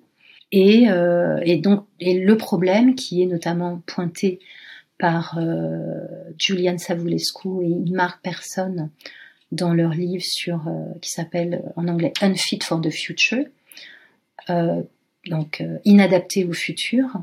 Peut-être que et c'est une idée qui était faut rendre à César ce qui est à César. C'était déjà une idée qui était développée plus brièvement par Hans Jonas dans le principe responsabilité en 1979 mais que on, de façon un petit peu différente, un peu moins naturaliste, mais que nos, notre euh, bagage euh, moral, euh, notre capacité à la morale, n'est pas adapté à notre et au choix, même même si on ne parle pas de morale, au choix raisonnable n'est pas au même niveau de développement que notre capacité à nous à nous emparer, à, comme dirait Heidegger, à, à, raisonner le monde, à, avoir notre emprise sur le monde. Et donc, euh, moi, j'aurais tendance à dire que le grand filtre, c'est, euh, qui me paraît peut-être le plus probable, c'est que les, les, espèces suffisamment intelligentes pour développer des technologies qui permettraient de communiquer entre elles, c'est un peu horrible à dire comme ça, mais en gros, elles, elles, s'autodétruisent avant de pouvoir atteindre ce, atteindre ce niveau parce qu'elles n'ont pas le niveau moral et elles n'arrivent pas à développer le niveau moral qui leur permettrait de, de dépasser ce moment où... Euh, je suis assez d'accord avec, le, avec ce principe du, du, filtre, mais je me demande si c'est pas plutôt... Enfin, j'ai plutôt la, la version positive où, où, où euh, à cause de la, de la numérisation, en fait, et du fait que les, les civilisations deviendraient euh, complètement non biologiques, où elle pourrait accélérer euh, d'un facteur euh, un million ou un milliard la, la, la, rapidité en fait de la de l'histoire et pourrait se refermer sur elle-même en fait mais pas forcément disparaître juste euh, une sorte de de singularité un peu de de bulle en fait parce que la volonté d'expansion en soi c'est c'est quelque chose de comme tu dis qui est lié à la à la mentalité en fait animale aussi un peu de de conquête de territoire etc c'est pas forcément quelque chose qui est qui est amené à, à perdurer. Quoi. Et donc ce que ce que tu dis, enfin toi l'hypothèse, parce que là on est typiquement dans cette frontière. En fait, ce que j'ai, ça s'apparente un peu à ce que j'avais appelé dans ma thèse la science spéculation, c'est-à-dire qu'on est dans une zone qui est intermédiaire entre la, la, la, science. On peut écrire des articles scientifiques sur ce dont on parle, mais c'est aussi un sujet qui est abordé par la science-fiction. Mais bon, ça c'était euh, une petite digression. Mais donc, est-ce que toi, ton intuition, c'est que euh, on va tous aller dans des univers virtuels où on aura l'impression de, satisfaire tous nos besoins et donc du coup on se préoccupera pas d'aller dans l'espace? Bah, ça sera indistinguable et ça sera tellement plus, euh, ça sera tellement supérieur en fait en, en, en tout qu'il y aura une sorte de, de, il y en aura peut-être même plusieurs en fait qui cohabiteront mais qui aura, il y aura pas forcément de volonté d'expansion. C'est ça que c'est moi ce, qui me rend un peu, ce que ce que je trouve un peu euh, euh étrange, cette volonté d'expansion infinie euh, que je je trouve qu'elle est pas forcément. Ah, en fait, elle peut exister en fait dans le dans le virtuel, elle peut exister euh, également en fait. On peut créer autant de choses qu'on veut. Donc. Euh. Alors un, je trouve que c'est une histoire intéressante de science-fiction que tu nous proposes et qu'il faudrait éventuellement l'écrire. Euh, voir du coup, moi je me suis dit ah mais peut-être ça je crois que je l'ai jamais lu. Peut-être qu'on pourrait imaginer que justement les espèces extraterrestres communiquent de cette manière parce que ce sera plus facile par exemple d'envoyer de l'information euh, à une vitesse supraluminique ou dans des trous de verre que euh, d'envoyer des vaisseaux spatiaux avec des, corps matériels. Peut-être que en fait la, la, la, façon de communiquer avec les extraterrestres, ce serait en nous numérisant tous, hein, en tout cas sous forme numérisée. Donc ça fait une deuxième histoire euh, intéressante de science-fiction. Après, par rapport à ce que tu dis, je trouve ça hyper intéressant parce que justement, là, je parlais de The Expense tout à l'heure. Et euh, moi, contraire mais totalement de toi, enfin, si, si, moi il y a quelque chose qui me qui me guide, qui est un peu le, le point ultime, euh, voilà, presque une fin en soi la façon kantienne. Moi, j'aurais envie d'aller euh, dans l'espace, euh, explorer les galaxies, euh, mais personnellement. Et évidemment, bon, j'ai renoncé hein, depuis longtemps à la possibilité de, de le faire, mais mais mais j'en ai envie pour l'humanité en fait. Et pour moi, c'est un petit peu euh, l'accomplissement ultime de, de l'humanité, enfin, ou un des accomplissements vraiment importants à, l'échelle de, de l'univers. Ce serait d'y aller, quoi, d'aller explorer d'autres planètes, d'autres étoiles, d'autres galaxies et n'importe quel autre autre qui, qui est susceptible d'exister et dont on n'a pas encore idée. Moi, c'est une espèce de curiosité fondamentale. Euh, pendant mes études, j'avais fait euh, l'étude d'architecture et, et d'urbanisme et j'avais fait une option euh, prospective. Et, en cinquième année, j'avais fait un hôtel dans l'espace. Et j'avais, je m'étais renseigné sur toute la difficulté. En fait, ça m'a paru tellement compliqué de mettre des humains biologiques dans l'espace, ne serait-ce que en orbite basse. Mais au-delà de ça, je pense que à partir du moment où, on peut générer en fait euh, nos propres univers, euh, on peut générer aussi de l'inconnu en fait. C'est qui est intéressant avec les jeux vidéo par exemple procéduraux, c'est qu'en fait le code ne donne pas euh, euh, exactement. Euh, enfin, on ne sait pas ce que ça va donner. Et du coup, il y a quelque part peut-être plus de diversité dans dans les univers qu'on va générer que dans le vrai univers finalement, qui est apparemment que de la caillasse jusqu'à jusqu'à très loin, quoi. Je trouve que c'est une question passionnante. Je crois pas que je me l'étais déjà posée comme ça, parce qu'en fait, parce que disons spontanément, je te dirais, bah pourquoi choisir? Prenons les deux. si on doit choisir, voilà, où irait ma préférence, mais là c'est plus une quelque chose, euh, enfin de personnel, hein, d'introspectif. Je, je, faudrait que j'y réfléchisse davantage, mais en tout cas, j'ai cette euh, impulsion pour euh, aller voir pour de vrai dans le vrai univers tel qu'il est. Et, et, je pense que c'est, ça peut être rattaché à une question beaucoup plus générale. J'avais eu l'occasion de participer, je crois, en 2005 à un colloque en ligne sur la notion, au début ça va pas paraître lié, mais sur la notion d'authenticité en, en, art. Et la question, donc c'était un article, à partir d'un article euh, d'un auteur dont là je me souviens plus non plus le nom. Et la, la, question qui était posée, c'est quand on regarde, disons, un vrai Picasso, plutôt qu'une reproduction, est-ce que ça ajoute de la valeur à l'expérience esthétique? Et euh, est-ce que le fait d'être devant le vrai Picasso plutôt que hypothèse, hein, expérience de pensée, sa reproduction à l'atome près. Est-ce que ça change quelque chose? Est-ce que si ça change quelque chose pour quelqu'un, c'est pour des bonnes raisons? Ou est-ce que c'est une forme de fétichisme dont il faut se séparer Et si je j'ai l'occasion de regarder une reproduction à l'identique, il n'y a, y a pas de raison d'être plus ému, d'être en, en, présence du vrai Picasso. Et euh, voilà, ça c'est une question de. Il faudrait, faire des, faudrait faire des tests en, en double aveugle avec des, des placebos. Ouais, c'est une, une piste intéressante de, de passer ça en mode en mode expérimental ça peut-être peut-être euh, peut-être à creuser. Mais alors juste pourquoi le, je sais pas si vous avez vu intuitivement le lien que je fais avec l'espace. Euh, je sais pas si moi j'ai un fétichisme de l'art.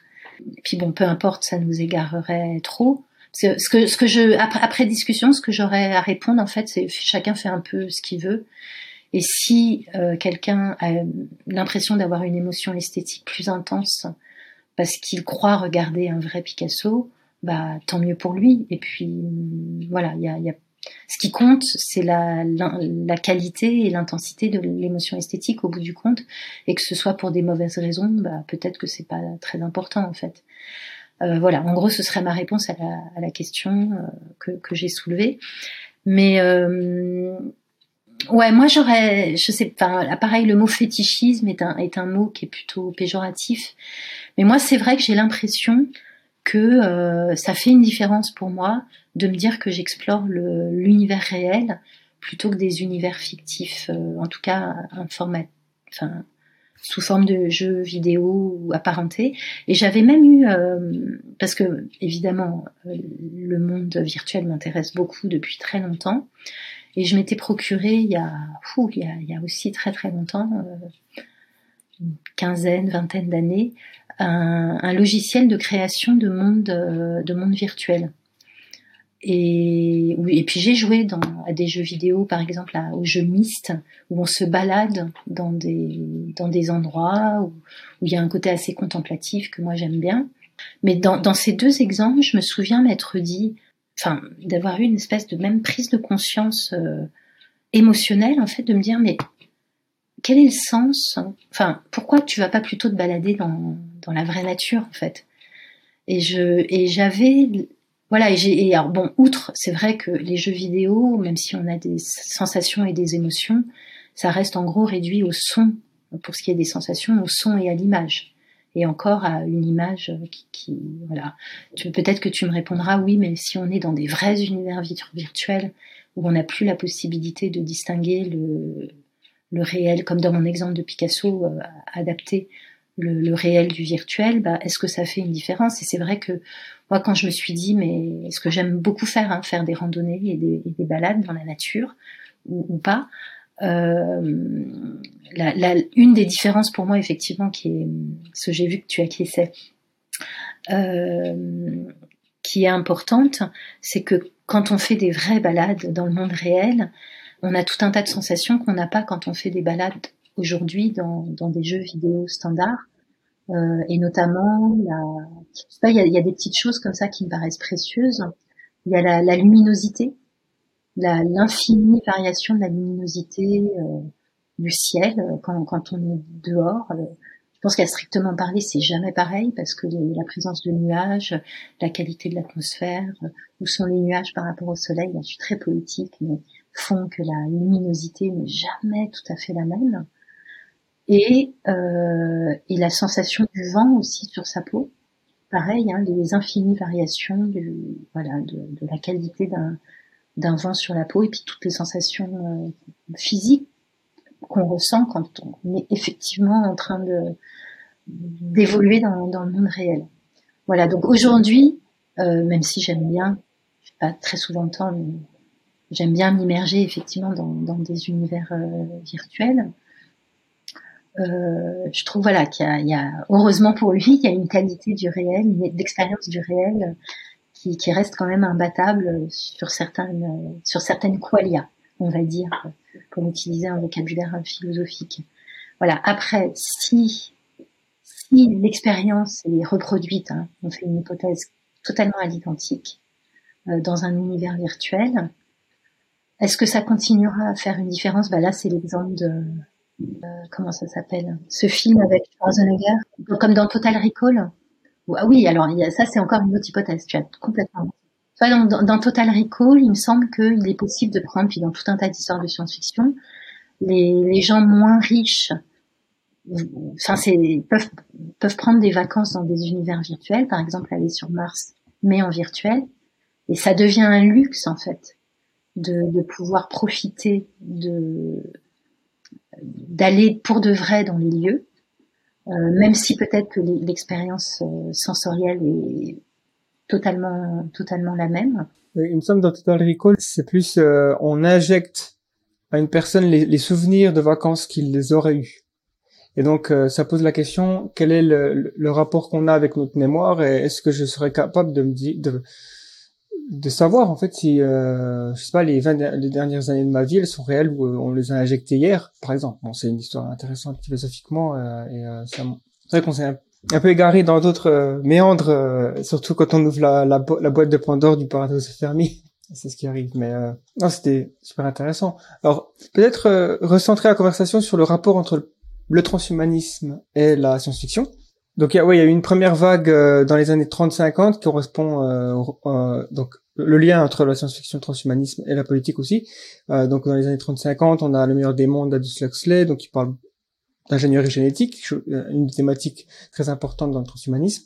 Ensuite une seconde vague à partir des années 80 avec un, un, un quelque chose qui injecte le l'aspect digital numérique donc avec euh, le, le, mouvement cyberpunk finalement qui naît, le neuromancer de, de Gibson, donc euh, qui mène à tout un, un sous-genre de la science-fiction. D'ailleurs, les frères Huxley, il y avait donc euh, Julian Huxley, l'auteur de science-fiction, et son frère qui était euh, non, euh, Julian Huxley, c'était le, le, le, enfin, je sais même pas si c'était euh, quelle était son, sa profession, c'était un philosophe ou un écrivain ou autre. en tout cas, il s'intéressait au génie génétique presque en tant que proto-transhumaniste avec c'est peut-être il me semble que c'est lui qui a, qui a, inventé le terme transhumanisme. Enfin c'est toujours euh, ouais c'était c'était un c'était un biologiste euh, Julian. Et Aldous était simplement euh, son frère il y avait un documentaire d'ailleurs super intéressant sur sur les deux frères sur Arte. Il faut le retrouver j'essaierai de le retrouver et de le mettre dans la description ça m'intéresse en fait Aldous était très critique de, de son frère il y a un documentaire sur Huxley et Wells non Orwell pardon Huxley, hein, ouais, c'est de celui-là dont tu parles? Euh, Oui, voilà, c'est ça. Oui, oui, c'est c'est celui-là. Et il parle de, du rapport entre les deux frères Huxley. Aldous connaissait très bien ce que faisait Julian, mais il était assez critique quand même. Et du coup, c'est intéressant parce que bah, c'est quand même globalement critique. Euh, pour revenir sur le, le meilleur des mondes, effectivement, c'est il y a des côtés un peu euh, un peu utopistes, mais il y a quand même des côtés euh, de société de classe qui est quand même très violent. Et, du coup, il, les deux, en tout cas, ils avaient des discussions apparemment familiales intéressantes. Et je, je, me souviens plus de ce documentaire, mais bon, je retrouverai, je, je mettrai. Oui, du coup, la, la question, ça, ça, pourrait être, euh, vu qu'on a comme ça euh, quelqu'un qui est plus intéressé par l'idéologie euh, transhumaniste et son frère qui est plus dans la science-fiction qui va critiquer, est-ce que euh, les idéologies, les mouvements politiques peuvent être vus comme des fictions positives, des, anticipations désirables ou des, sortes d'espoir, alors que la science-fiction va venir apporter le, on va dire presque les, sonnettes d'alarme en mettant en garde euh, ce qui pourrait arriver. Donc par exemple aujourd'hui on a des, des, nouveaux mouvements qui sont plutôt optimistes, par exemple le solar punk, qui essaie de, voir comment on pourrait finalement cohabiter euh, dans un monde où le réchauffement climatique a quand même bien voilà euh, un impact mais on s'est quand même adapté, on a réussi à relever les certains défis, en tout cas notamment de trouver des nouvelles sources d'énergie. Donc finalement, on avait. Enfin, je suis contente que tu retombes sur la question de l'utopie et enfin de l'utopie parce que du coup, j'ai pas eu le temps d'en parler parce que moi, j'ai dit que j'étais sur mes arguments sur pourquoi la, science-fiction, euh, même si théoriquement tous les possibles sont ouverts à égalité, euh, pourquoi euh, elle, paraît plus majoritairement pessimiste Hein, donc j'avais donné, en fait, j'avais donné euh, trois, arguments que je résume. C'est parce qu'il y a quelque chose de consubstantiel à l'écriture de fiction qui pousse à faire de la technologie un problème, parce qu'il y a le, les ambiances et qu'en ce moment on est plutôt dans une ambiance au pessimisme. Et euh, troisième argument, hein, c'est ce qui après nous a emmené vers euh, Fermi, etc. Euh, que euh, moi, à titre personnel, je pense que c'est, disons, consubstantiel à la technologie d'une certaine façon, de, de à partir du moment où on a atteint un certain niveau de pouvoir, de nous emmener euh, dans des, dans des scénarios qui sont, euh, qui sont plutôt inquiétants. Mais d'une part, moi-même, si je m'intéresse à ces sujets, c'est précisément pour participer très modestement à la réflexion sur les risques posés par les technologies, dans l'espoir qu'on va peut-être effectivement trouver une, une voie euh, où on va voilà, enfin éviter les, les, obstacles et notamment l'obstacle majeur de l'autodestruction. Euh, et, euh, et, il me semble que donc il me semble effectivement très souhaitable de développer des œuvres euh, de science-fiction optimistes, d'essayer de développer des utopies même, mais ou en tout cas des futurs plus positifs. Mais je pense je pense que c'est très difficile. Enfin, c'est un peu le, voilà, enfin, c'est, le, problème que je disais tout à l'heure. Parce que là, on, est quasiment, on n'est pas, on n'est plus dans le rapport euh, science-science-fiction que je décrivais tout à l'heure, mais en fait, on est dans un rapport analogue de, entre la politique et, disons, la, la science-fiction. C'est-à-dire que si on a une si bonne idée, si on a vraiment une très bonne idée pour trouver un moyen d'organiser les rapports humains qui permettrait de réaliser l'utopie, euh, bah, autant, autant se lancer, quoi, plutôt que d'écrire de la fiction, ou alors il faudrait considérer que la fiction est une euh, première étape, et je pense hein, que ça, ça peut effectivement marcher comme ça, est une première étape vers des, vers un, programme, euh, un programme en fait euh, plus, plus concret. Alors après, chacun son rôle. Je pense que il y a, a peut-être des auteurs de science-fiction qui sont prêts à se convertir en leader politique. Hein, on a bien eu, euh, enfin c'est arrivé, euh, on a eu des acteurs euh, qui sont devenus aux États-Unis ou plus récemment en Ukraine des, des, leaders politiques. Hein, donc euh, pourquoi pas euh, pourquoi pas des auteurs de science-fiction, enfin des leaders politiques et même des présidents. Donc pourquoi pourquoi pas des auteurs de science-fiction? Après, faut avoir envie. Enfin, c'est pas le même genre de vie, c'est pas les mêmes compétences. Donc, on peut se dire que peut-être que certains auteurs de science-fiction sont prêts à imaginer des utopies, mais pas pas au, travail concret dans le monde réel euh, qui consisterait à, à, faire en sorte que l'utopie vienne, vienne au jour. Je suis en train de me contredire moi-même en fait là. Surtout que j'avais envie, envie de dire aussi que généralement utopie et mouvement politique ça va pas bien ensemble dans l'histoire. Euh, c'est souvent euh, le prétexte pour commettre des atrocités, c'est d'avoir une utopie. En, tout cas quand on regarde l'histoire du XXe siècle. Et donc je me dis un programme politique qui a vraiment des idées très utopiques et qui est prêt à utiliser, on va dire, une sorte d'ultra-utilitarisme pour y arriver. Donc, euh, il faut casser quelques œufs pour faire une omelette. On obtient euh, des génocides, quoi. Donc, Alors, sans, sans, aller jusque-là, moi, je trouve ça un petit peu euh, une vision, là, pour le coup, très noire de l'histoire ou de l'actualité, parce qu'on peut considérer, même si, évidemment, ça n'est pas sans défaut, mais que en fait, les démocraties, toutes les démocraties, enfin, être vivre dans une vraie démocratie, démocratie, même si euh, elle peut avoir des défauts, qu'il y a des gens qui sont exploités, etc. C'est vivre en fait déjà en utopie. On a peut-être tendance à l'oublier. Euh, J'ai eu l'occasion là ces trois dernières années de de conduire un projet européen sur l'Europe qui s'appelait l'Europe en interculturalité. Donc j'ai appris des choses sur l'Europe. Et l'Europe comme projet européen, comme projet institutionnel européen, on peut considérer que c'est une, enfin, on peut considérer que c'est une utopie en action. C'est né d'un idéal utopique et, même si, voilà, il y a des défauts, elle est de ce que j'ai pu vivre, hein, sentir, notamment via le programme Erasmus+. Euh, L'Europe est continue à être vécue et conduite, au moins par certaines personnes, comme projet, comme un projet utopiste. Et je trouve qu'à cet égard, je parlais euh, implicitement à l'instant de Vladimir Zelensky, hein, qui est, enfin Volodymyr Zelensky, qui, qui a joué donc dans la dans la série Serviteur du peuple. Alors là, on n'est plus dans la science-fiction, mais on n'est pas si loin avec cet acteur qui devient président. Et, je ne sais pas si vous avez eu l'occasion de regarder de cette série ou, même de vous intéresser, voilà. Enfin, j'imagine aux événements euh, récents en Ukraine, oui.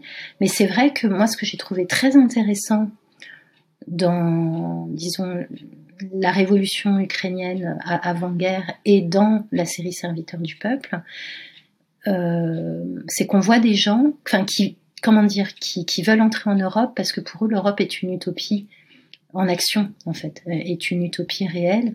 Et comme probablement euh, tous les pays euh, euh, vers lesquels se dirigent les migrants, hein, toutes ces populations déplacées, nous on a le luxe de pouvoir se dire, euh, et là, je, pareil, enfin, je me contredis d'une certaine manière où je nuance ce que je disais.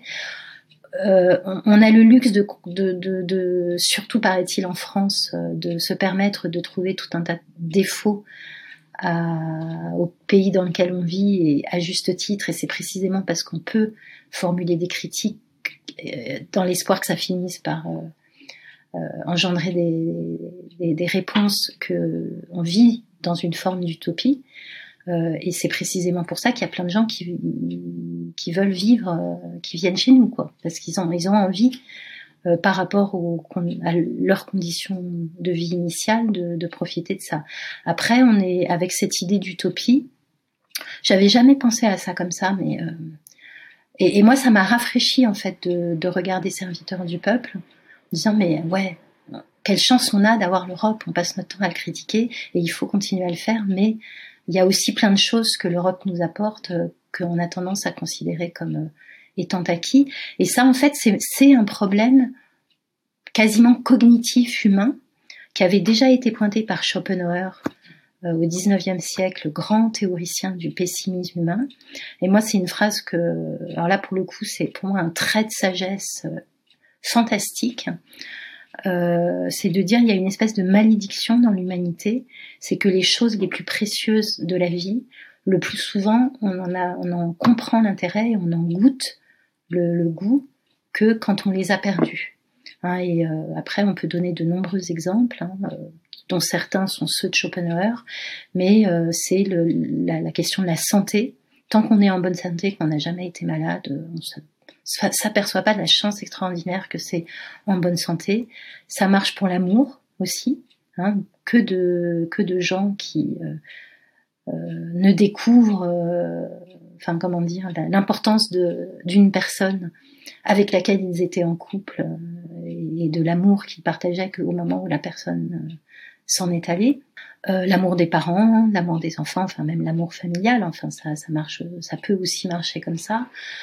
Euh, et euh, bah, la démocratie, ça fait peut-être aussi partie de voilà de ces expériences de l'utopie euh, aussi problématiques hein, qu'elles soient dans, dans, dans ces détails. Ça fait partie de ces choses dont on finit parce que c'est un problème problème de l'habituation en fait probablement. Quand on s'habite, on est fait, ça, ça revient à ce que je disais tout à l'heure, on est fait pour prêter de l'attention aux choses qui surprennent notre environnement. Et du coup, euh, les choses dont on prend l'habitude, on a tendance à ne plus les à ne plus les percevoir en fait. Et donc c'est là pour le coup, c'est un vrai travail de sagesse qu'il faut essayer de développer sur soi, de garder le goût des bonnes choses, dont, de, réussir à cultiver en soi la capacité à goûter le bonheur euh, d'avoir certaines choses euh, de façon continue. Et euh, dernier exemple, la douche chaude.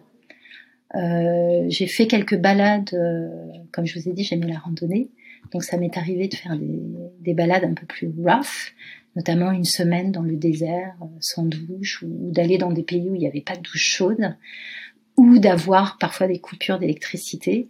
Et depuis que ces petites mésaventures me sont arrivées, je, je goûte mieux désormais chaque matin au, plaisir d'avoir euh, d'avoir une, une douche chaude parce que j'ai eu j'ai eu l'expérience de ne pas l'avoir.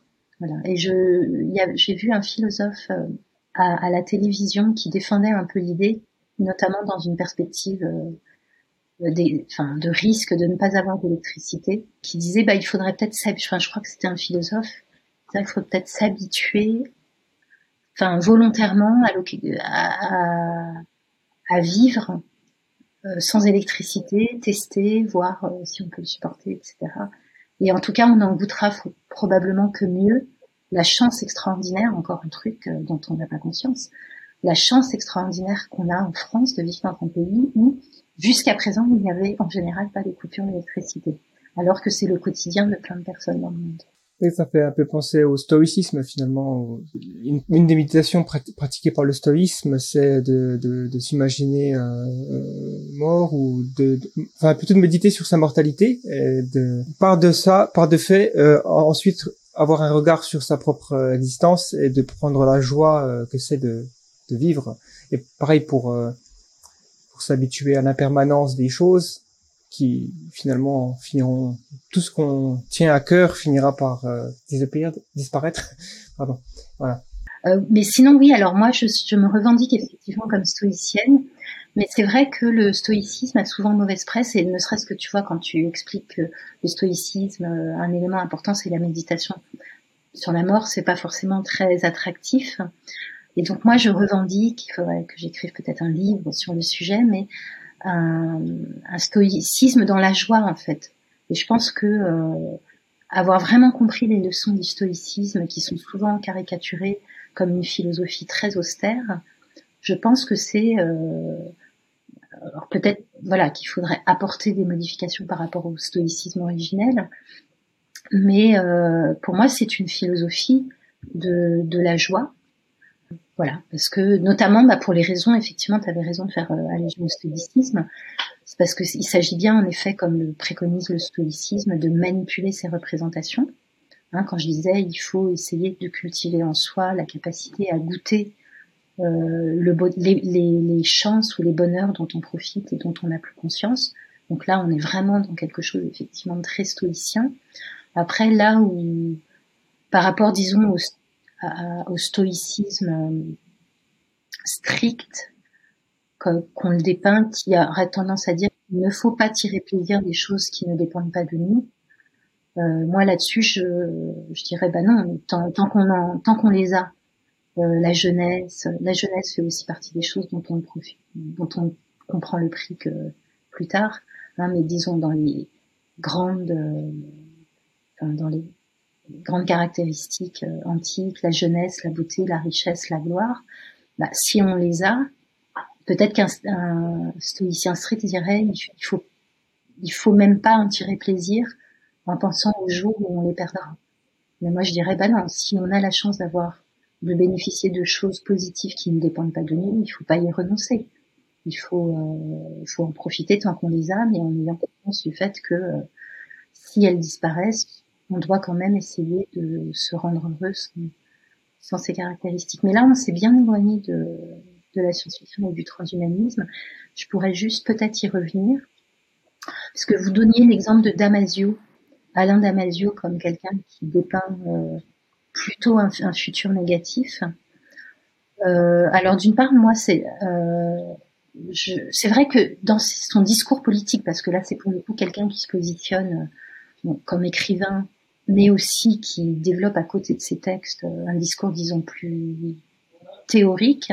Euh, dans, je sais pas si vous avez lu Les Furtifs, donc euh, son dernier roman, il y a, il y, a, quelques, il y a, une réflexion sur la technologie et, en particulier sur l'accaparement du monde par le capitalisme, ça c'est sûr. On n'en a pas du tout parlé de cette question, mais elle est, elle est quand même centrale, hein, les liens entre technologie et capitalisme. Euh, donc il y a, y a une réflexion sur la technologie, mais moi ce qui m'a énormément plu dans, dans ce roman, entre autres choses, hein, mais c'est euh, qu'il y a il y a des il y a des zones d'utopie en fait. Hein, il y a toute une partie du, du, roman où justement il met en scène des, des, des, personnages. Alors après on peut adhérer ou pas politiquement, ça c'est un autre sujet, mais à l'intérieur de l'histoire du, du roman, il y a des personnages, des groupes de personnages qui développent de des formes de vie alternatives utopiques. Et cette, cette, cette question utopique, elle est, de ce que je vois depuis un an ou deux, en émergence. Il y a, je pense qu'il y a peut-être un ras-le-bol qui commence à, s'exprimer en faisant parler un peu, enfin, en parlant du solar punk et, biopunk, mais en tout cas, ça se, ça commence à se voir euh, en France. Euh, il y a de, moi j'ai vu autour de moi plein d'initiatives pour euh, développer plutôt une réflexion autour de l'utopie. Je connais quelqu'un qui fait des ateliers d'écriture autour de l'utopie. Mathias Echenet, qui dirige La Volte, qui donc publie les romans d'Alain Damasio, a fait savoir, et je crois que c'est en route, hein, qu'il voulait développer une collection dédiée à l'utopie. Et euh, je peux lui faire de, de, la pub. J'ai un de mes collaborateurs qui s'appelle Ariel Kirou, que vous connaissez peut-être, euh, qui jusque-là a écrit des essais, mais a un projet, je pense pas que ce soit un secret, d'écrire une, une, disons, plutôt une fiction qui serait côté utopie. Voilà, donc euh, il y, a, y, a, quelque chose autour de, de, de, de l'utopie qui se développe, même si je pense que c'est voilà très difficile et de, de, réussir à faire quelque chose qui, qui marche euh, de, sur ce, sur ce plan-là. Et, et, dernier point, c'est vrai que je disais, on n'a pas beaucoup parlé des problèmes, enfin de la question du économique en fait, et plus précisément du, du capitalisme. Euh, je pense que on a, c'est un point important, c'est-à-dire que quand on réfléchit au, au, développement, disons à court terme de la technologie, moi je vous ai dit pourquoi de façon très fondamentale, euh, même si à titre personnel j'aime bien la technologie, et je suis jamais la dernière à, l'utiliser. Sur le long terme, je, je crains qu'il y ait quelque chose de consubstantiel qui fasse que euh, on n'arrive pas à, à, faire ce qu'il faut sur le plan moral pour euh, maîtriser les, les, pouvoirs technologiques qu'on se donne. Mais sans, sans aller si loin, à très court terme, je pense que c'est pas la technologie en fait qui pose problème, le développement technologique, mais c'est que la réalité socio-politico-économique actuelle, c'est que le, le, développement technologique est complètement imbriqué avec euh, le système économique capitaliste et que c'est un système de, de, de, reproduction de la compétition darwinienne, pour faire simple, où euh, chacun essaye d'avoir euh, d'être en avance sur les autres pour pouvoir euh, produire des innovations, les vendre euh, et, et, donc continuer à subsister, et que ça c'est un système qui qui avance de lui-même en fait sans, sans, sans être guidé par une volonté commune. Hein, et donc on, on, se retrouve dans des situations euh, humaines, euh, individuelles, où plein de gens participent au développement de technologies dans le cadre de leur profession parce qu'ils ont besoin de vivre, euh, et de technologies avec lesquelles ils sont pas en accord en fait. Et de façon générale, plein de gens se retrouvent dans, à, à faire un travail qu'ils n'aiment pas, qu'ils méprisent, pour les, dont les objectifs ne correspondent pas à leurs valeurs, mais qu'ils le font parce que si c'est pas eux, ce sera quelqu'un d'autre, et puis qu'eux, il faut bien qu'ils vivent de quelque chose. Voilà, donc il y a, et, ce système qui n'est pas, qui se nourrit de lui-même, enfin qui, qui avance sans, euh, sans personne son, son programme collectif pour, euh, enfin son projet collectif. Après, projet collectif toujours très compliqué. Hein. Bah c'est c'est aussi une source euh, d'inquiétude. Et puis je passe sur la la production grandissante d'inégalités, etc., qui fait aussi, semble-t-il, intimement partie du système. Donc, on peut avoir des raisons nécessaires d'avoir des doutes sur la technologie, mais le système économique en ajoute un, élément de contingence. Autrement dit, disons, je poserais plutôt ça sous forme de question. Peut-on imaginer un futur de l'humanité où se développe la technologie euh, positif, qui soit, en, qui soit, qui continue à être ancré dans le système libéral capitaliste dans lequel on est aujourd'hui. Est-ce que, est-ce qu'une utopie est possible avec ce système économique mondialisé là, ou bien est-ce qu'il faut imaginer dans nos utopies nécessairement un autre système euh, euh, économique euh, associé au développement technologique? Bonne question, je pense pas qu'on va y répondre euh, là tout de suite, mais euh, c'est un bon sujet de, de réflexion. Je pense qu'il doit y avoir forcément des des utopies liées à à des idéologies comme l'anarcho-capitalisme ou je sais pas les ultra-libertariens. Peut-être qu'ils ont une vision par exemple, un capitalisme euh, sans aucune régulation, sans gouvernement, euh, un truc qui fonctionne tout seul, euh, avec une super intelligence artificielle, un truc comme ça qui pourrait fonctionner, mais bon.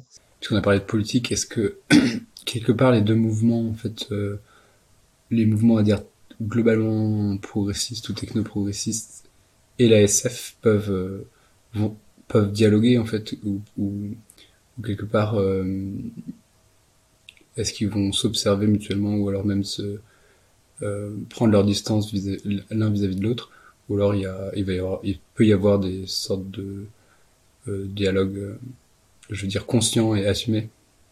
Euh, Alors j'ai dit déjà que, enfin je l'ai pas dit pour le transhumanisme, mais je, je, pense que originellement, en tout cas, le, comme souvent en fait, hein, mais a, nourri la réflexion transhumaniste, comme elle a nourri la mienne en fait. Et parfois je dis, je l'ai peut-être déjà dit aussi à Transvision, que ma vision, c'est que les, la science-fiction parle au conditionnel. Hein, et si on faisait ça, euh, qu'est-ce qui arriverait? Donc on est sur le mode de la fiction, de l'hypothèse. Et que moi, le sentiment que j'ai eu quand j'ai vu émerger le transhumanisme, quand j'ai lu les spéculations qui y étaient présentées, euh, pour moi, le transhumanisme consistait juste à transformer en programme politique et à transformer euh, en futur euh, ou en injonction éventuellement ce qui était présenté comme au conditionnel, comme des fictions dans la science-fiction. Hein, sur le mode, euh, alors typiquement vous mentionniez à l'instant Ray Kurzweil, bah, sur le mode non seulement soit le futur, enfin je parlais de futur et d'injonction, donc soit c'est sur le mode on est plus et si il arrivait ça, qu'est-ce qui se passerait, mais il va arriver ça. Voilà comment le futur donc une singularité va se développer, Hein, il va arriver ça, il va arriver ça.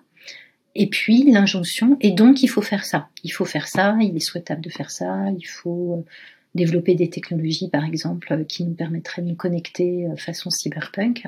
Voilà, donc en tout cas, pour moi, il y a clairement, historiquement, la SF a nourri le transhumanisme, et quand je lisais le, programme transhumaniste, quand j'ai lu au début le programme transhumaniste et qui se donnait la peine de donner des exemples, bah, chaque exemple, en gros, je pouvais penser à une histoire de science-fiction que j'avais lue qui, racontait cette, hypothèse.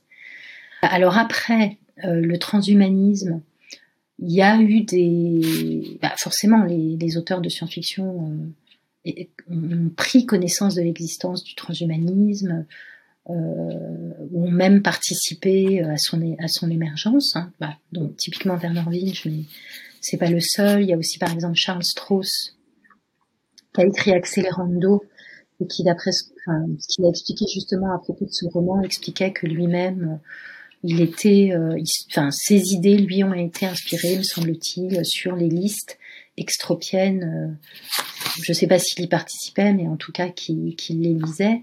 Vous avez euh, l'un des inventeurs du, cyberpunk qui est Bruce Sterling, qui, euh, je crois, dit assez explicitement, notamment dans le cadre de l'écriture de la schismatrice, qu'il s'est inspiré de, des transhumanistes. Donc historiquement, les, les liens euh, et les liens d'influence ont existé dans, dans les deux sens et, les liens entre les personnes. Euh, alors après, voilà, est-ce que ça peut aller plus loin? Est-ce que ça peut être euh, construit? Bah ouais, enfin je sais pas si ça va arriver, mais en tout cas, euh, je pense que ça peut être une piste intéressante, intéressante à développer. De, de, je sais pas, oui, de solliciter des auteurs de science-fiction, euh, de faire des espèces de peut-être de writers room. mais après, la question, c'est voilà, ce qui peut être intéressant pour des écrivains de science-fiction, c'est si les transhumanistes lui donne des idées auxquelles il n'aurait pas pensé lui-même et ça je sais pas si c'est si ça peut faire sens, si ça n'intéressera pas tous les auteurs de science-fiction qui sont pas tous intéressés par le côté idée de la, science-fiction. Mais euh, je pense en tout cas oui qu'il y a euh, il y a la possibilité de mettre en place des dispositifs un petit peu plus construits. Après, penses-tu que la science-fiction euh, doit garder son parce je lis les questions qui m'avaient été envoyées euh, Est-ce que la science-fiction doit garder son indépendance? Bah ça oui, enfin forcément. Euh, la science-fiction, euh, de toute façon, on n'obligera pas, euh, enfin, on n'embrigadera pas tous les auteurs de, de science-fiction. Donc, euh, il y a ceux qui seront intéressés à dialoguer avec des transhumanistes, et puis ceux qui seront pas intéressés ou qui n'auront pas le temps, ou, voilà, ou qui pour mille et une raisons, les, les, choses, les choses se feront pas. Alors, c'est pas vraiment. Ouais, c'est clair. Et puis, je pense que il peut y avoir une influence aussi dans le la façon dont le transhumanisme est, est dépeint euh, dans la science-fiction parce que je pense beaucoup de gens quand ils imaginent transhumanisme ils voient euh, un cyborg euh, des trucs comme ça qui peuvent avoir une euh, peut-être une image négative. Alors est-ce qu'on peut imaginer des histoires positives qui clairement parlent de transhumanisme? Mais parce que là tu, tu reviens sur l'idée que le transhumanisme n'est pas dépeint de, de façon positive. Mais alors déjà il y a toujours une confusion quand on parle de transhumanisme j'avais même fait une communication sur le sujet parce qu'il y a, il y a le transhumanisme comme mouvement idéologique. C'est ça en fait le transhumanisme à la base. C'est un mouvement idéologique. Et après, souvent on parle du transhumanisme par euh, souci de brièveté. On parle de transhumanisme en fait pour désigner les, les utilisations, les technologies dans leur ensemble qui seraient susceptibles d'être utilisées par euh, qui intéresse les transhumanistes en fait. Je sais pas si vous voyez euh, la différence. La réaction euh... politique dans le sens où il y a, il y a toujours, euh, qu'on le veuille ou non, que les auteurs le veuillent ou non, il y a toujours une leur vision politique en fait qui transparaît. Je pense qu'il n'y en a pas beaucoup qui sont réellement, euh, comment dire, militants. Dire. Je vois pas comment ils peuvent ne pas laisser transparaître leur leur vision de la société en fait dans leur dans, dans, dans leur art. Alors, tu, tu, parles de qui là? Tu parles des auteurs de science-fiction ou des auteurs de des auteurs Oui, des auteurs, oui. Alors, oui, c'est sans doute vrai de, de, façon générale. Voilà. Après, vous avez des, au moins des exceptions. Enfin, à, nouveau, je dirais théoriquement, quand on écrit de la fiction, euh, on a le droit à tout, et y compris, et ça fait partie de l'intérêt de la science-fiction, de passer par des porte-voix qui ne portent pas les valeurs qu'on défend. Parce que s'il y a que dans une fiction les, personnages qui portent les valeurs qu'on défend, ça rend pas la fiction super intéressante. Après, oui, sans doute que les auteurs vont avoir tendance à valoriser les personnages et les péripéties d'histoire qui vont plutôt dans leur sens, leur vision du monde et leur vision de ce que pourrait devenir le, le monde. Euh, ou alors ils dénoncent et, c'est visible. Euh, voilà. Après, il y a beaucoup d'exceptions. Il y a l'exception de Robert Heinlein, encore un auteur, dont, un des grands classiques dont j'ai pas parlé, qui a écrit des romans très différents sur le plan des valeurs et qui a été euh, tour à tour d'être accusé d'être un réac de droite et un ignoble anarchiste de gauche. Les deux grands romans qui s'opposent au point de vue des valeurs étant plutôt du côté classé à droite, même si voilà, on peut toujours discuter. Euh, Étoile garde à vous, et qui a donné, euh, qui a été adapté dans son titre original d'ailleurs, Starship Troopers. Et vous avez de l'autre côté, euh, euh, en terre étrangère, je crois que le titre original c'est Stranger in the Strange Land. C'est pas lui qui avait, qui avait, dont Musk était fan?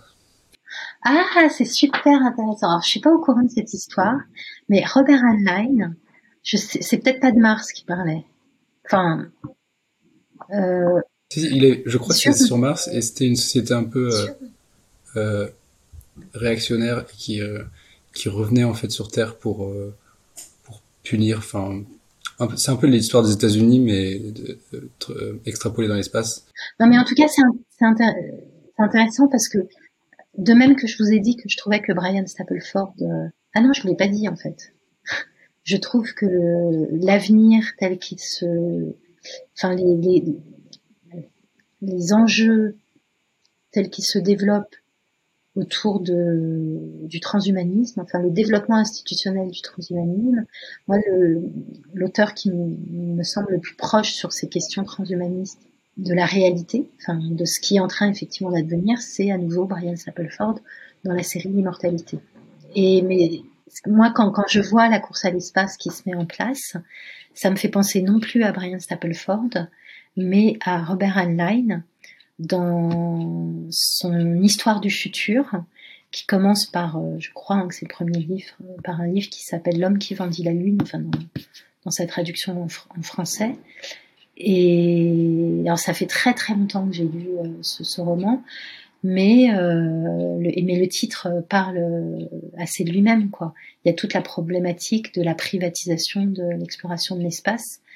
Euh, c'est l'orientation qu'on est en train de prendre en, en, ce moment de la privatisation de l'exploration spatiale et peut-être de la privatisation des planètes. Et c'était déjà en germe dans le, enfin, c'était déjà une idée à laquelle avait réfléchi euh, Robert Heinlein euh, dans, enfin voilà, notamment dans, dans l'homme qui, qui vendit la lune. Et euh, voilà, donc je trouve que, ça, enfin, peut-être que Elon Musk s'il connaît Heinlein, a aussi lu, lu ce roman et, et peut-être que ça nourrit aussi sa, enfin son projet, hein, ses, ses, propres projets de, d'exploration tous azimuts.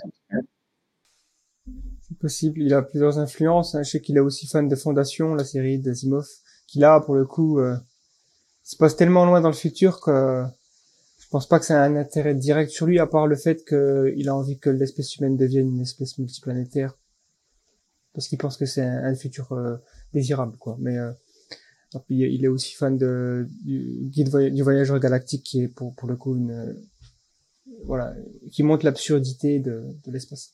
Pour répondre à la question de départ, oui, je pense qu'un dialogue, euh, le dialogue existe déjà, et ça peut certainement être intéressant de, de, le, renforcer, de, le, de le renforcer.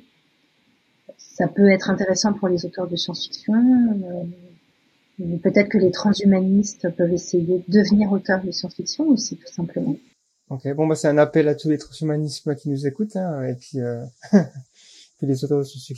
Non, mais justement, là, il y a un concours. Euh, on va dans ce sens-là, puisqu'il y a un concours qui a été créé euh, cette année et qui va être euh, reconduit de nouvelles de science-fiction.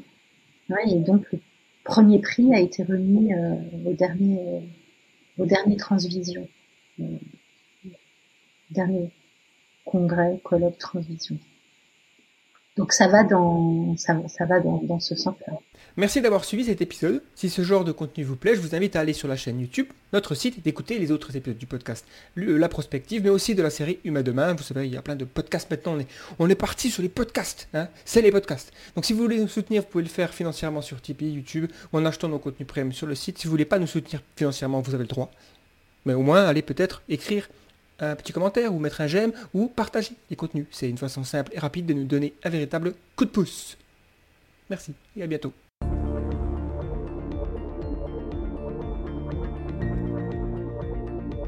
le podcast Humain demain.